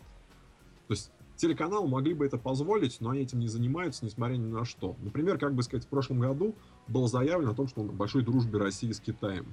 То есть, как бы как, выступал, выступал э, министр Мединский, все дела, и все думали, ну сейчас все, на нас Да, порушится. Бондарчук объявил о том, что он типа якобы заключил какой-то контракт, собственно, с какой-то известной у них там китайской общей прокатной компанией, ага, да, ага, которая ага. собирается якобы обмениваться. Они им там пихают э, вот этот он фильм, который снял собственно, Сталинград, да, mm-hmm. собственно, они в обмен, э, у них будет в IMAX этот фильм крутить, а они, он в обмен, типа, якобы их фильмы будет здесь крутить. Я помню эту историю прекрасно. Казалось бы, например, а, банально, допустим, как бы китайский сериал про Брюса Ли. Там 30 серий, и в, этих, в этом сериале про Брюса Ли играют мы там, э, начиная с э, Марка Дакаскаса, заканчивая Гарри Дэниелсом. То есть, ну вот, ну, почему бы его не, не купить? Не купить, перевести и хотя бы там утренними э, сеансами показывать. Нет, просто это, это начисто отрезанное, несуществующее, и, в общем, то есть, опять же, лучше будут смотреть корейские сериалы, чем, допустим, продвигать что-то там с этой стороны, чем японские, корейские и же с ними. Ну вот, как-то вот, как-то так. Да, тяжело. Жалко, даже вот... Жалко, не то, что очень... тяжело, а просто... Да, ну, да, да, именно Есть жалко. возможность, но и одновременно нет возможности. Алексей, ты не думаешь, может быть, у себя хотя бы будешь прокатывать южнокорейское кино? Ну, я благотворительностью не занимаюсь, если хочется. Нет, дело в том, что э, вот касаемо той самой, это, конечно, отступление от темы, в топик, да, но касаемо вот это соглашение между э, Россией и Китаем по поводу проката, э, это действительно так, и в следующем году нас ожидают в прокате несколько китайских фильмов, но, например, вот э, буквально две недели назад в российский прокат вышел китайский фильм. Угу. Кто-нибудь его смотрел? Кто-нибудь, да. Вот, э, да. ну, Феликс знает хотя бы название. Не, Феликс Фильма смотрел, если не ошибаюсь, угу. потому что я Смотрел, читал как раз-таки у него блог, и вроде там были как раз записи. Да, и вы, и вы тут, э, конечно, очень красиво и высокопарно рассуждаете о том, а почему бы никто не покажет? Ну, показывают. Только вы не показывают. смотрите. Ну, это не тот фильм, который нужно было показывать, честно А какой скажу. нужно было показывать? Ну, по трейлеру, по крайней мере, то, что я видел, я не знаю, Феликс может Я, кстати, не видел результатов сборов, потому что а, в ближайших кинотеатрах, а, я убедился, они прямо шли по 5-6 э, сеансов в день. Феликс, интересно, я, я, я, я, я, я тебе расскажу. Кассовые да? сборы этого фильма в России 3 миллиона 600 тысяч рублей. Это значит, что э, фильм был выпущен на минуточку на э, 427 копиях. Нормально. Угу. И наработка на копию составила 8,5 тысяч рублей. Это ты у себя по базе смотришь, что ли? И э, как бы о чем тут говорить? В следующий раз, естественно, китайское кино просто уже, ну, никто не захочет поставить из кинотеатров. Если у него, если у него фильм за две недели, один фильм за две недели собрал 8 тысяч рублей, ну, как бы, это жуткий минус. Ну да. Поэтому рассуждать о том, почему никто не показывает, я еще раз говорю, не показывают, потому что не смотрят. Или ну, не готовы платить за то, что смотрят. И то же самое касается и телевидения. Э, насколько я помню, Первый канал периодически предпринимал э, попытки показывать азиатское кино. Они делали это ночью, там э, были такие специальные программы. Э, потом же это все на самом деле очень легко, э, ну особенно вот по э, большим каналам, э, там цифры совершенно конкретные. Всегда видно, какая доля была и э, сколько людей смотрели. И если брать даже это же самое время, доля этого, э, этого эфира, она была значительно меньше, чем э, у, у программ, которые шли в это время на других каналах. Но это не востребовано. Вот и все. То есть это совершенно узкий круг людей, которые э, готовы смотреть это кино. Конечно, меня это на Сейчас. самом деле огорчает, да, меня это огорчает, но я это прекрасно понимаю. А из этого узкого круга людей там какие-то проценты, может быть, готовы за это платить. А бесплатно, ну, как бы никто не хочет работать. Совершенно понятно. Не знаю, я бы с удовольствием платил бы за сеансы, ну, если бы это... Да, но это палка о двух концах, она на, на, на самом деле. То есть сейчас не может. Но как бы можно ли оставаться оптимистом по поводу того, что будут смотреть дальше? Допустим, там, вот эти все как бы идеалистические представления интеллигентские о том, что о воспитании зрителя, о том, что, как бы сказать, а, пройдут годы, и зрители поймут, зрители там... Ну, сейчас немножко не та это... финансовая ситуация, конечно, чтобы зрителей конечно. воспитывать. Но, с другой стороны, опять же, у меня буквально часа два назад э, написали, говорят, э, в список который, сайтов, которые блокируют, попал сайт э, Дарам ТВ, ТВ.ру. Люди, которые собирают все новые корейские сериалы, японские, которые там переводят, это такая самая большая... Казалось бы, казалось бы, за что? ни один из этих сериалов не прокатывается на территории России вообще точно. То есть вполне, как бы, вполне определенно. Но он попал за компанию со всеми остальными. Ну, хм. возможно, просто какой-то там конкретный э, один маленький title, у которого есть правообладатель в России, э, просто попал. Ну, а весь сайт попал за компанию просто. Возможно. Ой, учитывая, как устроено, собственно, все в министерстве, а может быть это просто тупо кто-то, знаешь, по поиску в гугле вбил, нашел и добавил, собственно, и все. Онлайн, онлайн кинотеатр. Ну, значит, все, значит, закрываем. Логично. Да, да, согласен. А, ну что ж, у нас осталось не так много времени, да, и мы уже мучить, конечно же, Феликса не хотим. У меня просьба, Феликс, э, можешь, э, изначально хотелось, конечно, чтобы ты побольше фильмов нам рассказал, ну хотя бы такой некий топ-10 ты можешь, э, скажем так, озвучить для наших слушателей, вот которые не именно, может быть, твои топ-10, да, которые для тебя считаются лучшими, да, а топ-10 с точки зрения для наших э, слушателей, чтобы они начали смотреть корейское кино. Потому что вот у меня, к примеру, есть младший брат, он ему там 20 с чем-то лет, и я как-то сел с ним э, буквально недавно, посмотрел э, фильм «Новый мир». Э, ты смотрел его, нет? Да, да, конечно. Да, и вот он сидит, что-то я смотрю, у него с лицом что-то не так. Где-то, наверное, на 15 на 20 минуте я говорю, наверное, что случилось-то? Слушай, я говорит, что-то запутался, нигде никак понять не могу, кто из них главный герой, и вообще я вот буквально только сейчас понял, что это а два это разных разные, человека. Разные люди вообще. Да, да, два разных человека. Подожди, вот этот, который пришел, это разве не тот же, который... Я говорю, нет, абсолютно два разных человека. Как они же идентичны?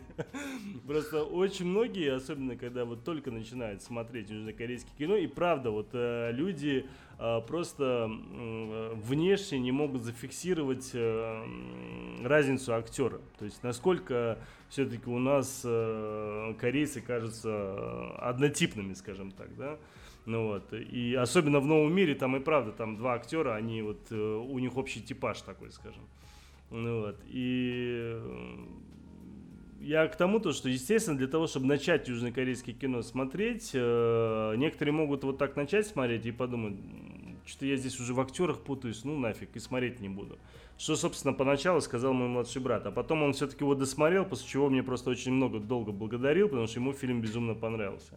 Угу. Если вот какой-то список, там, грубо говоря, вот из твоего некого багажа э, знаний и просмотров, да, который стоит посмотреть точно начинающим, да, и может быть даже тем, кто уже, собственно, э, к этому причастен, типа меня, да, который позволит проникнуться южнокорейским кинематографом и заставить смотреть, собственно, не то чтобы заставит, да, а который mm-hmm. привлечет, скажем так, внимание к просмотру фильмов из Южной Кореи.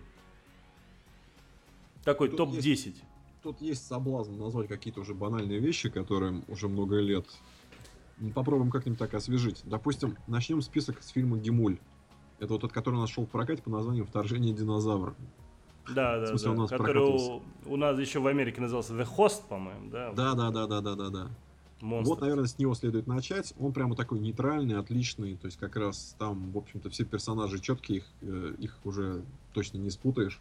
Ну, ты так вот. интересно начал, извини, что перебиваю, потому что он очень сильно и разительно отличается от любого другого кино в Южной Корее, потому что это такая большая редкость увидеть э, фантастический такой некий ужастик, который потом переходит в некую социалку, да, то есть это вот, угу. ну, я такого, скажем, больше после этого фильма ничего подобного не видел, то есть он так прям выделяющийся, отдельный совершенно. Это да.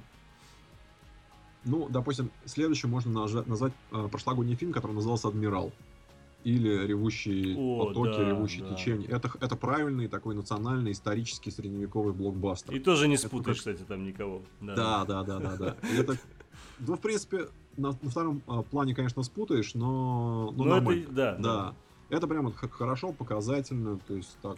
Он, он долгий, правда. Лучше его под вечер, скажем так, не смотреть. Э, Логично. Где-то в середине дня лучше начать, потому что он реально очень долгий.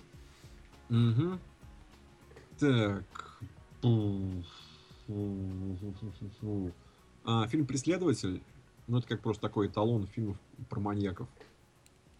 То есть, где есть полицейский, есть маньяк, и вот фильм «Чейзер», который назывался по-английски «Чейзер», по-русски «Преследователь». Вот хорошее кино. Опять же, еще один уже совсем классический маньячный фильм, это «Воспоминания об убийстве» как раз. Это, ну, это нас, прям... настолько поразительное кино, особенно да, вот да, под да, концовку да. такое некое обескураживающее ощущение создается, удивительное. Преследователь там хотя бы там все так э, логично, закручено, угу, есть конец, то есть он прям вот настоящий такой триллер-детектив, ну грубо-грубо говоря, да. Угу. А здесь э, он абсолютно такой неожиданный, абсолютно такой нештатный, что ну то есть он, я не знаю, как это с такими русскими словами писать, он абсолютно не похожий на другие, скажем так, он очень в этом плане, вроде как бы сама линия, концепция изначально фильма вроде ясна, понятна, на много чего похожа, а концовка заставляет э, совершенно иначе взглянуть на картину. Да. А, уже упоминал несколько раз фильм под названием Вучи.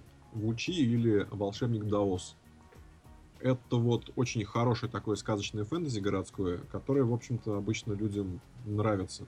Единственная там проблема, там первая половина фильма, это предыстория. В нормальном голливудском фильме эту предысторию уложили бы минут в 10, а там она идет больше часа. И получается эффект Симпсонов. Это когда вот обычно в Симпсонах э, серия начинается про одно, а потом мы узнаем, что серия вообще-то про другое совсем. И там то же самое. Там есть пролог, пролог, пролог, пролог, пролог. И тут мы выясняем, что оказывается это пролог был. И дальше герой попадает из средневековья в нашу современность, он одевает кожаный плащ, и все становится очень круто. А как еще раз фильм называется? А, Вучи. W-O-O-C-H-E. Я, честно говоря, не смотрел. Это какой-то новый, какая-то новая Не-не-не, ему лет 5 уже. Это как раз с Кандон Воном, а, и вот э, ну, как года 2008-2009. То есть это фантастика такая некая? А, городская фэнтези скорее, да. Угу, угу. Так, а, а, безымянный гангстер. Опять же, с Чхвемен Сиком. Из последнего, который Ну, вот года, года два ему, да, наверное. Да, да. Вот как раз хороший и про бандитов, и про коррумпированных полицейских. Прямо такой. Да, очень хорошо снято, да, согласен. Так, То есть новый мир тебя не зацепил? Он какой-то, он очень красивый, но очень какой-то механистический. То есть он мне не, не зашел совсем никак. У меня просто вот э, некое такое смешание, э, такой, знаешь, э, э, смешались э, два фильма, да, там э, этот э, китайские выборы, угу. если помнишь, да, угу. и, собственно, отступники, ну, двойная рокировка. И угу. фактически фильм-то смешали из двух картин, согласись, то есть и там и, и то, и то получается. Ну uh-huh. вот, и это было, ну, для меня было не очень интересно с точки зрения сюжетной линии, особенно с точки зрения вот этого персонажа, который с виду сначала дурачок-дурачок, uh-huh. а потом под конец э, очень крутой персонаж оказался. Ну, ты понимаешь, о ком я говорю. Uh-huh. Ну, вот. Только вот, собственно, это очень сильно цепануло. А трудный день? Трудный день, да, да, это можно посоветовать. Это прям хорошо. Да, я удивлен... что абсолютно зрительское кино. Да, совершенно. я удивлен, что до сих пор никто не заявил о том, чтобы делать его ремейк. По-моему, никто не заявлял. Или заявляли. Ну, было бы логично, потому что это действительно, угу. это, это действительно прорывное зрительское кино. Мне стыдно. Ну, а что за трудный день, простите, пожалуйста? А, я, по всей видимости, не смотрел. Я все смотрел, все, что он перечислял, а вот «Трудный день» не помню. смотреть обязательно. Это такая криминальная комедия, наверное, во многом, но э, очень такой лютый экшен э, черный юмор. Э, там Продажный очень... полицейский едет на похороны своей мамаши и случайно сбивает прохожего. А, да, все, да. смотрел, смотрел. Я просто что-то как-то... Все, все, вспомнил. Который на самом деле был убит там и так далее. Да, да, да, да. да. Все, все, вспомнил. Отличный Отличное рамком... кино, кстати, реально, да, да очень вот от, Отличный рамком прошлого года. Назывался он «Моя обычная история любви».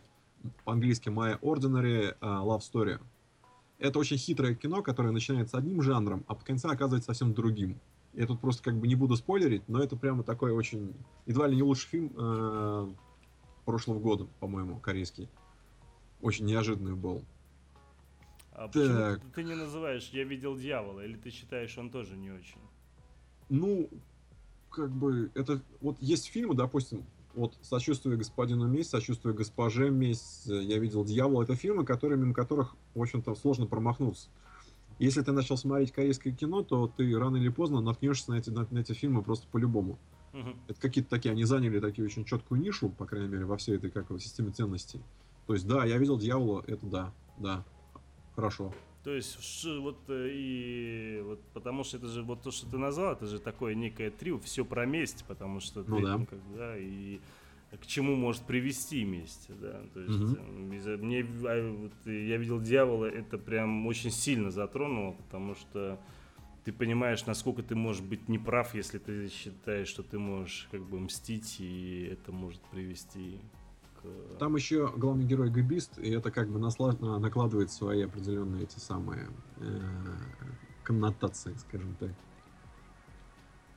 Кстати, да. а простите, что я, я все пытаюсь вспомнить, а вот это в трудном дне было, где они там под кроватью дерутся, нет? По-моему, да. Или там под шкафом, или под чем-то таким, где они пытаются ствол достать и дерут. Просто там сцена такая шикарная была. Я просто я пытаюсь вспомнить, это в этом фильме или нет. По-моему, да. Угу. Так. А, фильм а, Парень оборотень. Во. Тоже совершенно зрительское кино, очень хорошее, и, в общем-то, на любого зрителя прям ложатся. Это такая немножко девочковая история, но она такая как бы с фантастическим элементом. То есть мальчик оборотень, парень оборотень. Не парень зашел. оборотень не зашел, да? А вот mm. как бы очень часто заходит. Общем, на самых неожиданных зрителей заходит, то есть как бы проверял. Так. Бум. А человек из ниоткуда, как ты считаешь? Да, человек из ниоткуда, конечно, да. Да, вот там операторская работа просто сумасшедшая. Это, блин, угу. насколько она крутая. Мне прям очень сильно тронул. Там этот момент прыжок из окна, э, типа якобы, где камера вылетает с ним вместе до его момента приземления. Угу. Блин, прям очень-очень круто. То есть прям вот цепляет. У режиссера Чака ниоткуда его предыдущий фильм «Холодный зимний блюз». Вот он, по-моему, еще круче. Холодный это зимний вот... блюз? Да, да, да, да, да. Кстати, там, не смотрел. А, там прям очень, наверное, лучшая корейская история про бандитов, то есть она прям очень хорошая. А у нас еще вот из чата э, реплики доносятся. Может быть, пару слов о карнавале бесчестия. Очень а, запал этот фильм нашему слушателю. Он сразу же следующий в очереди как раз, собственно, вспомнил этот блюз, автоматически нужно канал бесчестия назвать. Ну, он кардинал бесчестия, он такой, как бы, а, он более пригламуренный, а зимний блюз, там, резиновые сапоги, все грязно, все плохо и, и такое. Ну, вот прям вот два лучших гангстерских фильма корейских, это как раз вот «Карнавал бесчестия» и, собственно говоря, этот самый «Зимний блюз». Вот чую, какой-нибудь жанр мы точно пропустили. Я так, так на скидку не могу вспомнить что-то очень важное. Мы так вот, не, Адмирал, по сути, мы сказали, да, то есть с точки зрения там исторического вот, что-то, да? Два фильма на скидку. Ужасы, прошлого... ужасы нет, ужасы. Примерно ужасы. А, террор в, живом эф... а, в прямом эфире.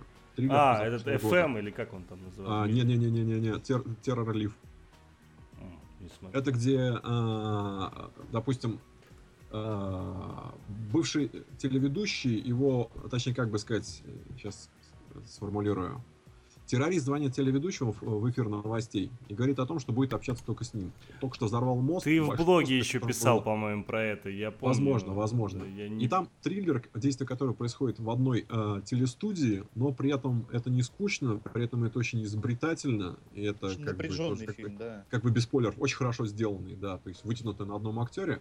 Потом в том же году был очень удачный триллер, назывался «Прятки». Это вот, э, как бы это сказать, это вот, э, чтобы не спойлерить сюжет, э, э, если не трогать маньяков, это еще один нормальный такой корейский страх. О том, что, допустим, вот вы живете, а у вас в соседней квартире живут какие-то чокнутые бомжи, которые, возможно, расковыряли уже стенку в комнату. Вот, возможно, стоит шкаф, а за ней большая дырка в бетоне.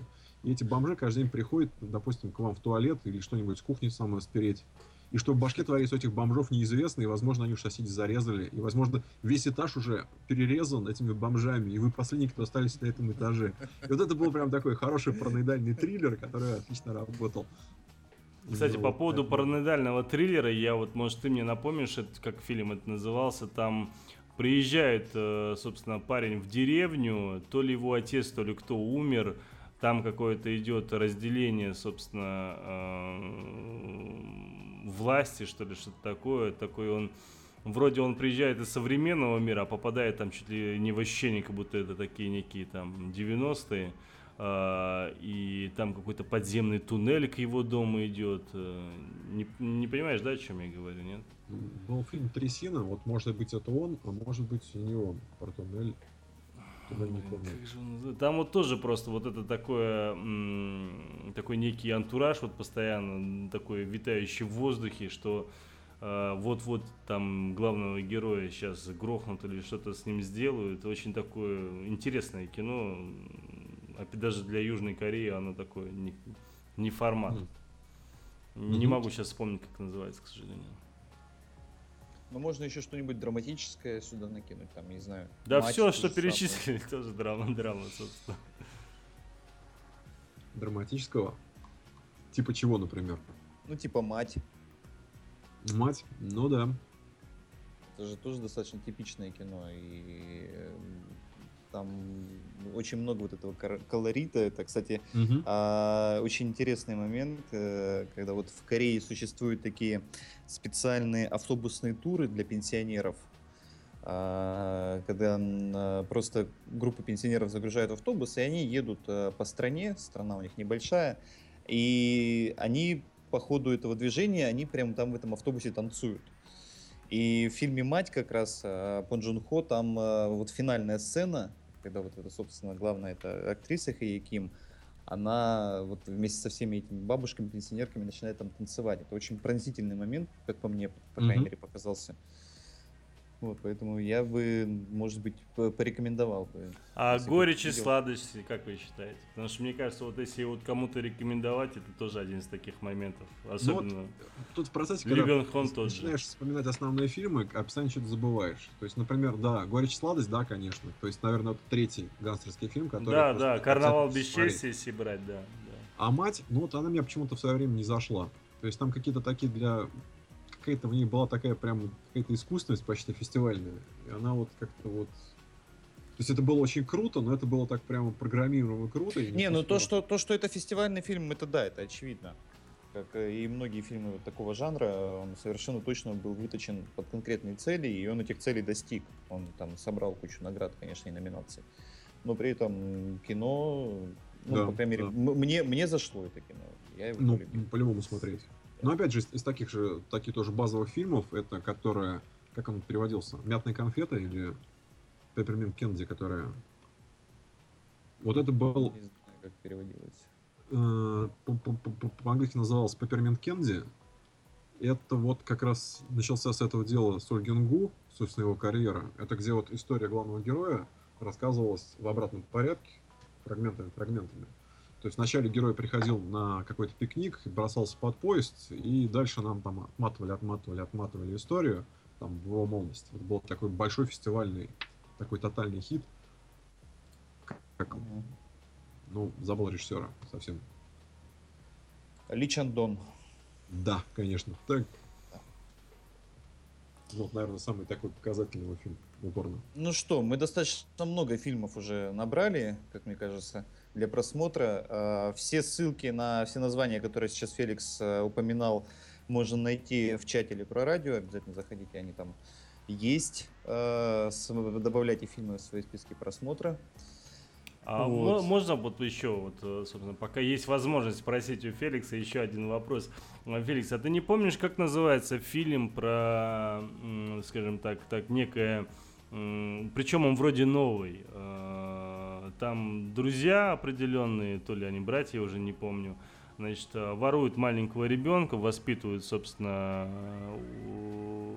сначала его воруют в целях шантажа, Хваи, его... Хваи, Хваи. Ой, Хваи. Хоро... очень хорошее кино. Ага. Хваи, да, называется? Да, да, да, да. Вот да это да. же вот что-то новое, да, если не ошибаюсь. Я да, просто я его посмотрел, мне очень понравился, а я вот название. Угу. Я просто тому, то, что я удивился игре вот этого молодого актера, достаточно очень неплохо сыгравшего абсолютно. Ну да.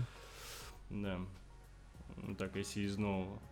А вот еще последний совершенно вопрос. Вот, э, как я понял, Ким Кидук, э, ты не особо его ценишь, да, но вот из всего того, что он снял, есть ли все-таки какая-то картина, которая тебе больше нравится? Вот, ну, или вообще нравится, в принципе? Ну вот, меня, нет, как бы сказать, я да, могу про него говорить достаточно скептично, но у него есть, допустим, несколько фильмов, которые, по-моему, очень крутые. То есть фильм «Пустой дом» в свое время мне очень дико понравился. Вообще суперский. Он, он очень крутой. То есть это там работало все то, что обычно у Ким Кидока не работает очень часто. Угу. Ну и, собственно говоря, про этот самый, про весну, зиму, лето, она тоже такой очень... А вот береговая охрана тебе не зашла никак? Ну? Не да, она какая-то вот, вот она на острую тему, а у нее острые темы, по-моему, не очень хорошо получаются. То есть он чем больше дальше уходит в какую-то формалистику, тем у него кажется красивее. Угу. Не красивее, а даже как-то вот осмысленнее. Угу. Ну, понравилось, понравилось то, что он делал как раз еще до того, как стал по-хорошему кинкидуком. Его там ранние фильмы, как он там, «Дикие звери», по-моему, назывались. Да, «Дикие это, животные». Это, да, это такая, такая совсем стилизация под Гонконг была, помню. Да, да, но да, это да. было очень симпатичное кино. Пока что без понтов всех как раз позднейших. Сейчас, кстати, Ким Ки Дук, э, его в этом году наняли э, снимать дорогой исторический блокбастер китайцы. И он на бюджет в 25 миллионов будет снимать что-то там то ли про Вторую мировую, то ли на полном серьезе. Это вот одна из самых странных новостей этого года. Он будет в качестве режиссера или в качестве сценариста? А, похож в качестве режиссера. Хм. Не слышал. Ну что ж, а, Феликс, огромное тебе спасибо. Это было безумно интересно. Я прям с открытым ртом тебя откровенно говорю, слышал, слушал. Спасибо тебе большое, что ты пришел к нам в гости, рассказал нашим слушателям столько всего полезного и интересного. Я очень искренне надеюсь, что тебе тоже понравилось, хотя бы чуть-чуточку. И да, у, те, у тебя, может быть, будет когда-нибудь в будущем, в 2016 году, э, возможность нам рассказать про какое-нибудь другое азиатское кино, я не знаю, там японское или китайское, или, может, даже про тот же Болливуд, учитывая, я знаю, что ты про него тоже немало пишешь. Mm-hmm. Вот. Не вопрос. Э, и мы бы с удовольствием тебя, конечно, пригласили бы еще и с удовольствием с тобой бы пообщались. Спасибо тебе огромное. Э, давайте тогда мы сейчас э, прервемся на небольшую музыкальную паузу, собственно, и уже вернемся чуть-чуть позже, где-то минуточки через три.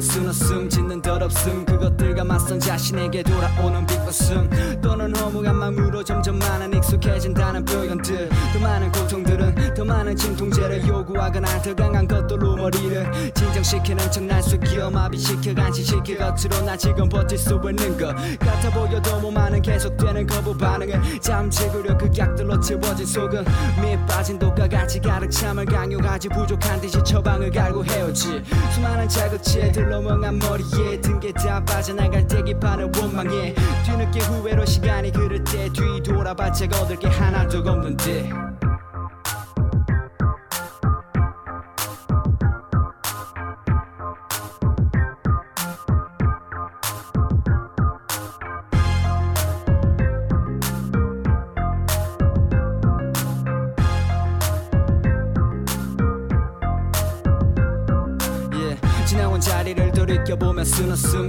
덧없음. 그것들과 맞선 자신에게 돌아오는 비웃음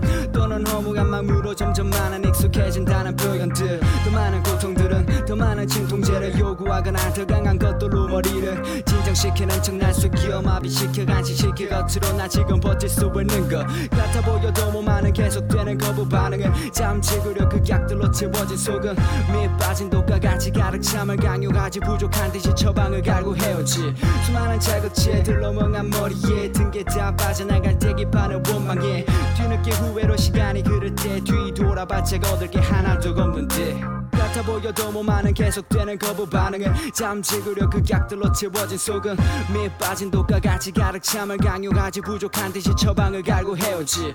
수많은 자극치에 들러멍한 머리에 등게 다 빠져나갈 때 기판을 원망해. 뒤늦게 후회로 시간이 흐를 때 뒤돌아봤자 얻을 게 하나도 없는데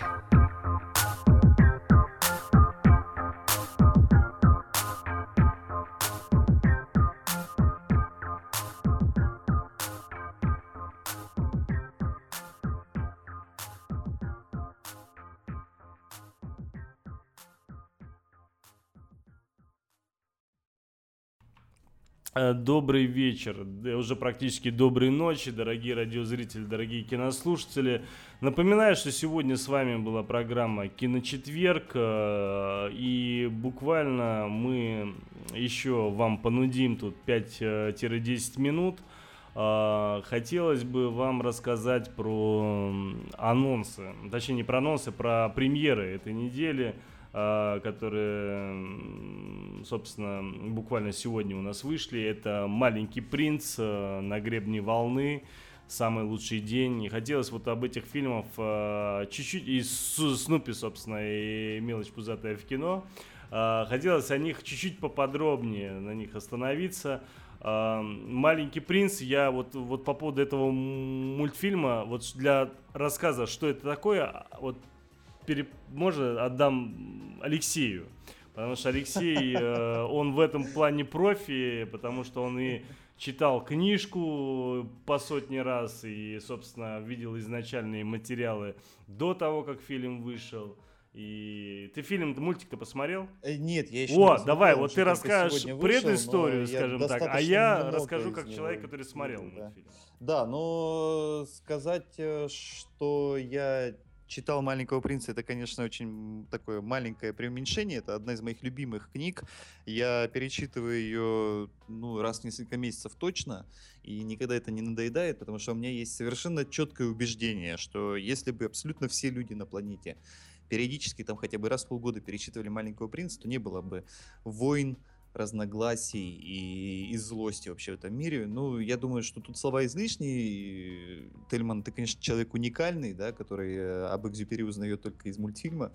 А, вот, но а, мультфильм «Маленький принц» а, это настолько же уникальное явление, как и сама книга а, Экзюпери, и его снял а, режиссер Марк Осборн а, во Франции – и эм, э, Марк Осборн, чтобы вас не отпугнуть, да, это э, режиссер Кунг-фу Панды, но это совершенно другая история, э, потому что, во-первых, э, конечно же, э, вот эта эстетика Маленького Принца, которая заключается не только в удивительной силе текста, но и в авторских рисунках Экзюпери, который является, ну, просто неотъемлемой частью текста, и каждый человек, наверное, на планете не, ну, может быть, не каждый, как выясняет практика, но хотя бы визуально это представляет.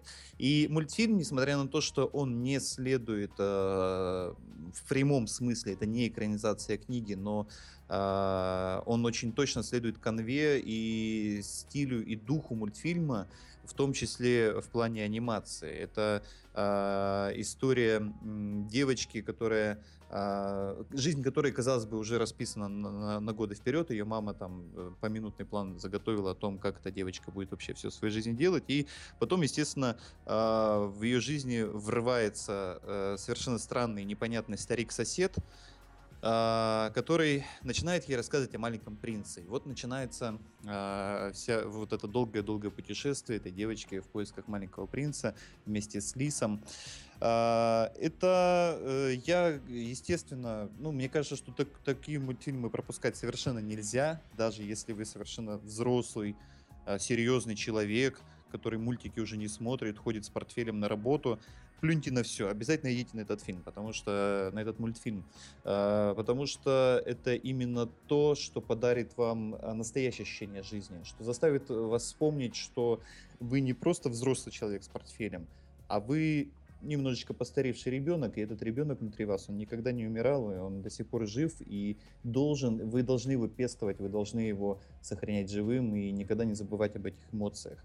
А, а сейчас Тельман расскажет о том, а, как он смотрел этот мультфильм. Я очень коротко, максимально коротко, просто а, не говоря абсолютно о мультфильме конкретно ничего, учитывая, что Алексей и так сказал, я скажу просто, расскажу о своих эмоциях. Даже не расскажу, а просто скажу. У меня очень сильно заболела голова. Заболела она по той простой причине, что я сдерживал слезы. У меня вот прям вот от давления, скажем так, накопившегося, отдавало в бровные дуги и далее вверх. Это было настолько эмоционально, это было настолько крепко, сильно и абсолютно поразительно с точки зрения смысловой нагрузки, э, идеи.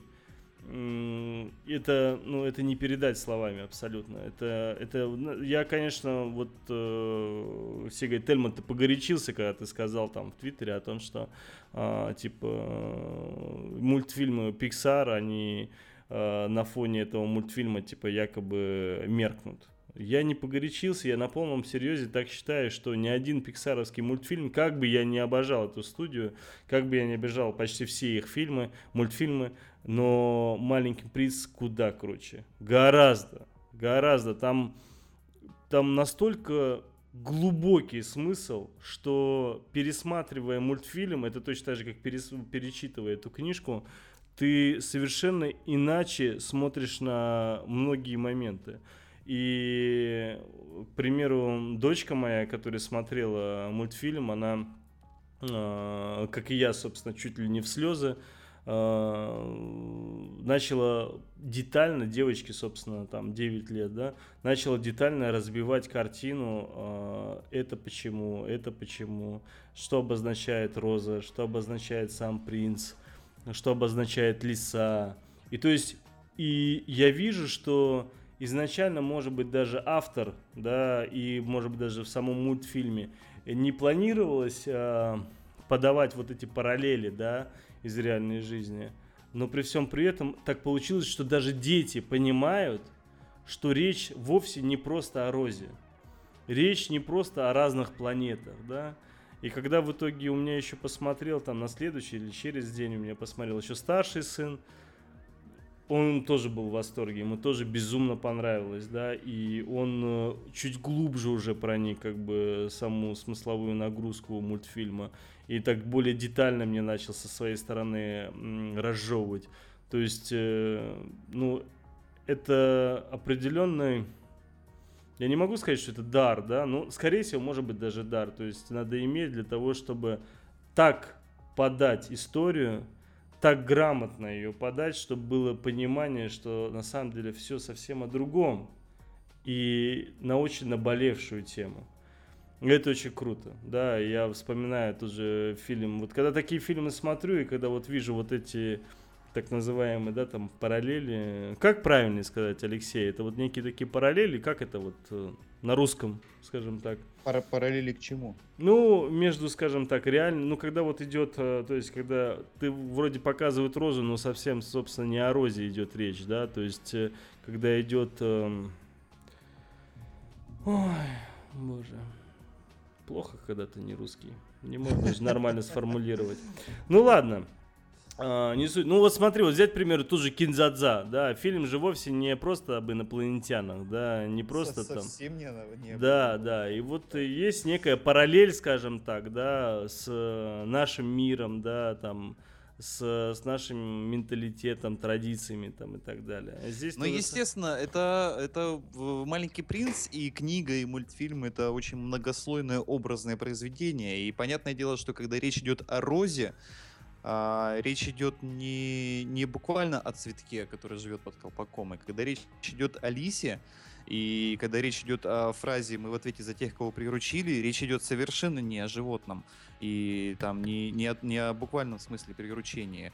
Это, естественно, там, там очень много слоев, очень много э, смыслов, и каждый человек наверняка их раскроет по-своему, и даже неоднократ, неоднократно и по-разному. Я еще раз повторюсь, что совершенно не зря я эту книгу постоянно перечитываю, потому что это удивительно, но каждый раз перечитывая ее, я, ну, естественно, каждый раз становлюсь немножко старше, но каждый раз я что-то новое э, там узнаю, и что-то новое я Э, в себе открываю в первую очередь, и там с учетом своего жизненного багажа я по-новому понимаю какие-то вещи, какие-то слова, поэтому это действительно совершенно уникальное явление, и мультфильм, он очень хорошо в этом э, э, стиле работает, и очень, очень точно, очень деликатно и нежно он к первоисточнику подошел.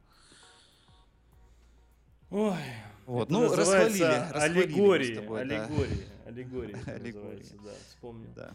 А, и смотреть надо обязательно. Если кто-то по какой-то причине э, не читал эту книжку, что будет удивительно для Алексея Коробского, и что будет не менее удивительно для меня. Хотя, признаться честно, я, конечно, это к своему стыду, в прямом смысле этого слова, я об этой книжке не слышал ни черта. Но когда я в итоге сказал, что вот э, мы вчера там с твоей сестрой посмотрели знаешь, маленького принца, сказал я старшему сыну, на что он мне сказал, а у нас книжка дома, ты мне ее покупал, я ее читал. Я тут, и присел, собственно. Ну, обязательно сходите, если есть время, конечно. Но сразу предупрежу, это абсолютно не, не детское кино в том понимании, насколько оно детское. Да? То есть э, это вот э, тут такое. Мне жена сказала, что типа, Тельман, ну ты знаешь, это ну, как бы совсем не для детей даже, потому что ну что-то, может быть, дети поймут, но сомневаюсь, что абсолютно все. А Какой-то он разные, очень, очень уж больно жесткий. Да, да. И то есть. Дети увидят одно, взрослые увидят совершенно. Да, другое. да. То есть это и получается так, что ты порой даже, может, показав своему ребенку, поймешь, насколько он психологически и подсознательно взрослый. Потому что, вот, к примеру, да, там, показав дочке, да, у нее определенное видение свое, да, может быть. Показав уже там сыну, например, у него совершенно, у него более глубокий анализ, да, он совсем по-другому посмотрел этот мультфильм. То есть э, достаточно интересно даже наблюдать за реакцией детей, как они отнеслись к этой картине. Ну, просмотру обязательно, конечно. Да, и я еще хочу э, тоже наших э, радиозрителей э, подтолкнуть э, к просмотру фильма «Снупи и мелочь пузатая». Очень легко его пропустить и пренебречь им, э, но это действительно, э, это один из, наверное, любимых моих мультфильмов в этом году. Э, это действительно совершенно чудесное. Может быть, не такое сложное там эмоционально и в смысловом плане, но это, это чистый праздник для глаз и для эмоций. Если кто-то может быть, не знает, а это неудивительно. А, э, ну, в Америке мульт... больше популярен, да, чем это, нас. этот мультфильм основан на, основан на ежедневных э, комиксах Чарльза Шульца. Они выходили практически 50 лет до самой смерти Шульца. А, история о группе школьников и собаки, собственно, Снупи, Снупи, я думаю, гораздо более известен, чем сам первоисточник, и там еще у них птичка есть такая желтенькая. Вот. И э, э, этот мультик особенный в первую очередь э, стилистикой, в которой он сделан, потому что стилистика вот этих комиксов Peanuts про Чарли Брауна и Снупи, она, ну, она совершенно своеобразная, очень особенная, вот эта прорисовка. И несмотря на то, что мультфильм 3D, а, там, я имею в виду не, не 3D, то, что в очках смотрит, а именно 3D анимация, он настолько точно и тонко подхватил вот эту стилистику вот этих рисованных комиксов, и подхватил э, вот этот очень легкий, жизненный и добрый юмор, который в этих комиксах всегда присутствовал. Э, очень живой мультик. И даже, опять же, даже если вы взрослые дяди и тети, все равно сходите. Это, это действительно это очень добрый, очень приятный мультик, и не надо его пропускать мимо себя. Э, не пожалеете. Но если пожалеете, вы знаете, где меня найти. Каждый четверг можете высказать мне все, что хотите. Редко можно увидеть, я соглашусь с Алексеем, редко можно увидеть, когда абсолютно 2D 2D-шный комикс а, и 2D-шный, э, точнее 3D-шный в итоге мульт выглядит как 2D все равно. Угу. То есть вот эти 2D-шные персонажи, они реально до сих пор вроде как 2D-шные, хотя уже при всем при этом реально они уже 3D-шные. То есть да, я, конечно, и... у меня каламбур получился, но те, кто посмотрит, это поймут, о чем я говорю. Да, и вот э, вся эта озвучка совершенно прекрасная. А, вот эти э, гримасы их, э, и если вы знаете, там персонажи комикса, там есть э, такой э, товарищ Грязнуля, э, не помню, как его зовут, пик какой-то, э, который, в, ну вот как он в комиксах, в газетах, как обозначить, что от него воняет. От него постоянно такие черные э, облачка рядом с ним летают. И э, здесь они прям вот эти, вот эти облачка, они анимированы, они постоянно движутся, и там есть совершенно прекрасный момент, когда внезапно на это в Грязнуле выливают ведро воды, и он такой оказывается чистый, причесанный, красивый. Но там очень много юмора юмора настоящего, живого, доброго, поэтому обязательно посмотрите. Вот. Ну вот, Но кстати, вот по примерам, поводу, да. вот, что касается озвучки нашей, российской, я не знаю, как получится, но я слышал, что вроде как там дети собираются озвучивать. Там, да, там очень хорошо получилось. Да? Прям, прям, да, прям по-настоящему. Фальша совершенно не чувствуется. Ну, отлично, тогда надо будет пойти обязательно. И, собственно, на гребне волны, но здесь я особо останавливаться не буду. Это ремейк э, одноименной картины с Киану Ривзом и Патриком Суэзи всеми любимые картины. И мы об этом фильме скажем а, чуть поподробнее вместе с Алексеем в эту субботу в программе Арги-Барги. Мы будем... Я, собственно, буду ругать, Алексей будет хвалить эту картину. Посмотрим, что из этого выйдет. Но мне кажется, я надеюсь, точнее, что Алексею не повезет. Хотя, с другой стороны, а меня... я надеюсь, что повезет. Да, потому что меня убивает рейтинг... Э, на MDB рейтинг 5, а на кинопоиске рейтинг 8. А ты знаешь, это То есть я IMDb, а ты КП, понимаешь? Да не, мне кажется, это как бы там... Ну, во-первых, фильм только сегодня... Ну, конечно, конечно. Он только вышел, конечно, да. Это я понимаю. Ну, посмотрим. Да, поэтому в субботу в 4 часа по московскому времени, в 16 часов я имею в виду, подключайтесь в программе Арги-Барги. Мы с Тельманом будем биться не на жизнь, а на смерть за фильм «На гребне волны». Ну, а к другим премьерам у нас на этой неделе вышел э, новый самый фильм Жоры Крыжовникова, да, да, «Самый лучший день». Это, э, ну, о нем, конечно, много говорить не хочется, но хочется все равно сказать пару слов, потому да что... скажи хотя бы одну самую главную вещь, да, это, это фильм это караоке. караоке-комедия, да, это караоке-комедия, то есть это фильм, в котором подразумевается, что зрители будут подпевать. Это музыкальный фильм, там все актеры поют, причем поют не абы какие песни, а, а золотые хиты, золотые хиты А, подожди, там уже современные были, мне показалось. И, Может, и, и современные, да, там и... Просто и я трейлер один раз смотрел, я помню, там был какой-то современный трек. Ну, там I Will Survive, а, ну это нифига не современный. Да. А, там, нет, там на самом деле такие песни очень знакомые, и русские, и не русские, и все это в формате караоке, поэтому если вы любите петь и вы любите музыку, можете сходить.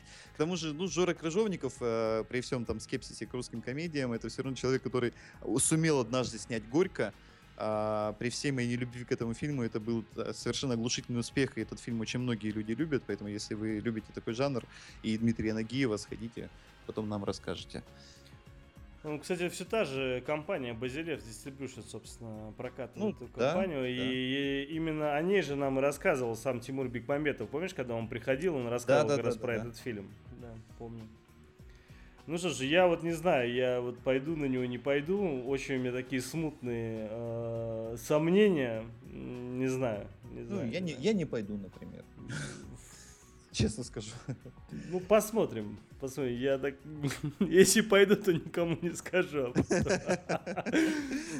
Ну что ж, ну давай перейдем, наверное, все-таки к анонсам уже. Да, микрофон к тебе передаю полностью. Наконец-то, наконец-то у меня появится Он собственный мой. микрофон. А, Уважаемые, дорогие наши друзья, наши слушатели, поскольку программа «Киночетверг», как бы вам не могло показаться, существует не в вакууме, а в рамках очень восхитительной, удивительной и плотной э, компании Лепро Радио. А, Я хочу обратить ваше внимание на то, что вы сможете услышать завтра вечером, то есть в пятницу, в последнюю пятницу 2015 года.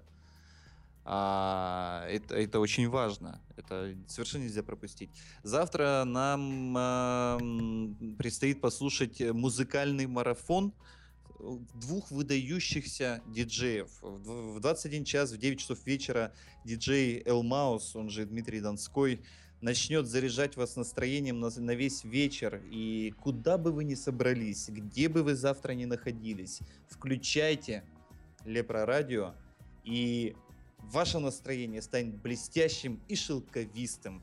И это будет достойное завершение последней пятницы 2015 года. Ну а сразу после э, Элмауса в 22 часа э, в шоу, в радиошоу «Дезактивация» диджей Хабенский начнет вас избивать.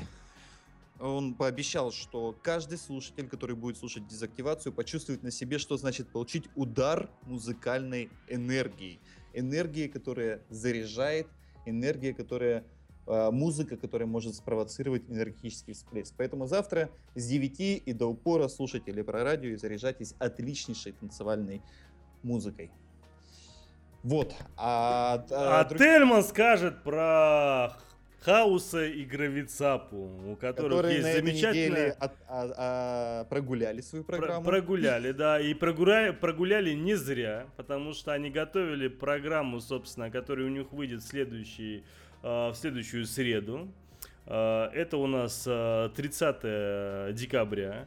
Э, Программа в два смычка с 22 до 24. У них будет замечательная передача, которая будет посвящена добрым историям за, собственно, уже уходящий год.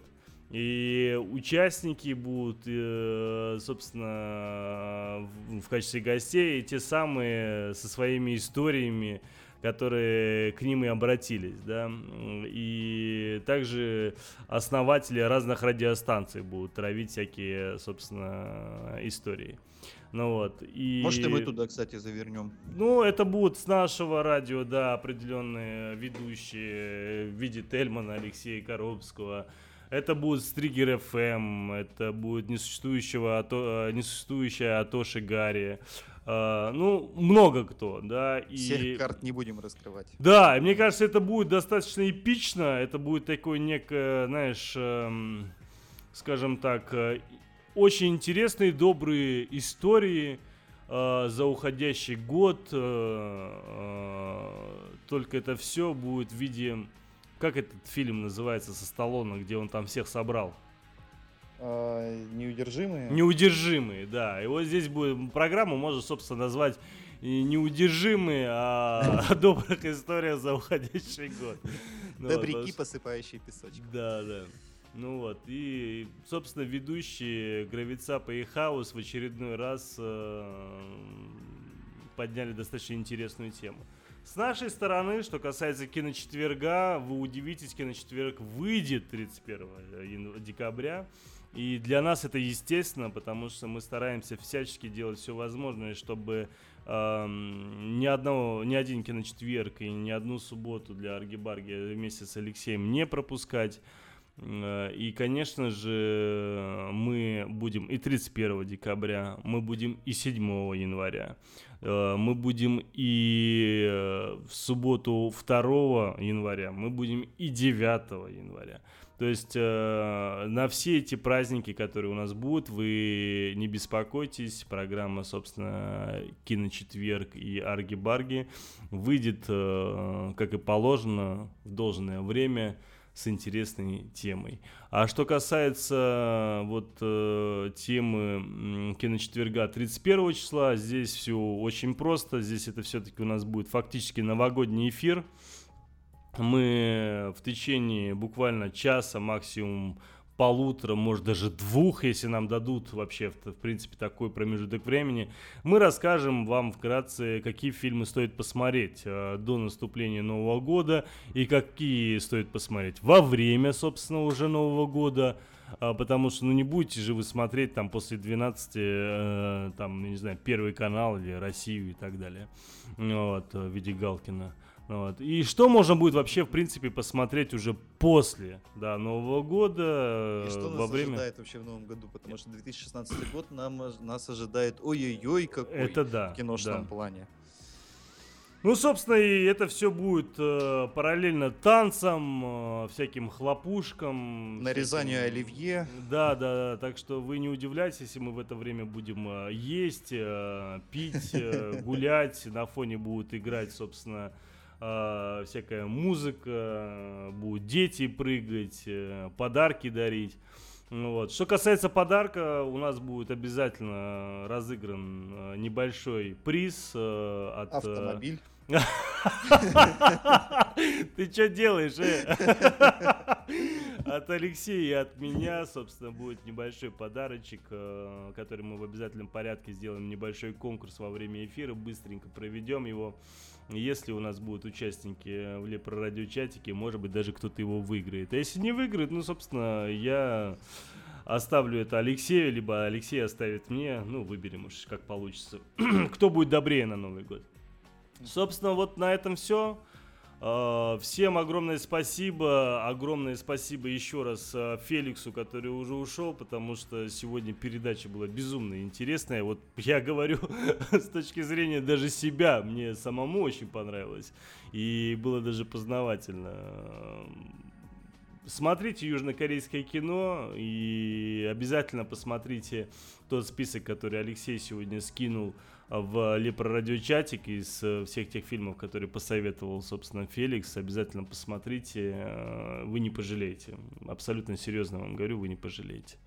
Леш, спасибо тебе большое. Было да, весело. Спасибо тебе. И перед тем, как мы попрощаемся, у меня тут в руках есть киношная хлопушка, которые отмечают э, дубли при Мгм. съемках, и я хочу вот на, на завершение нашей программы просто щелкнуть в хлопушку. Вот так вот. Все, пока. Пока.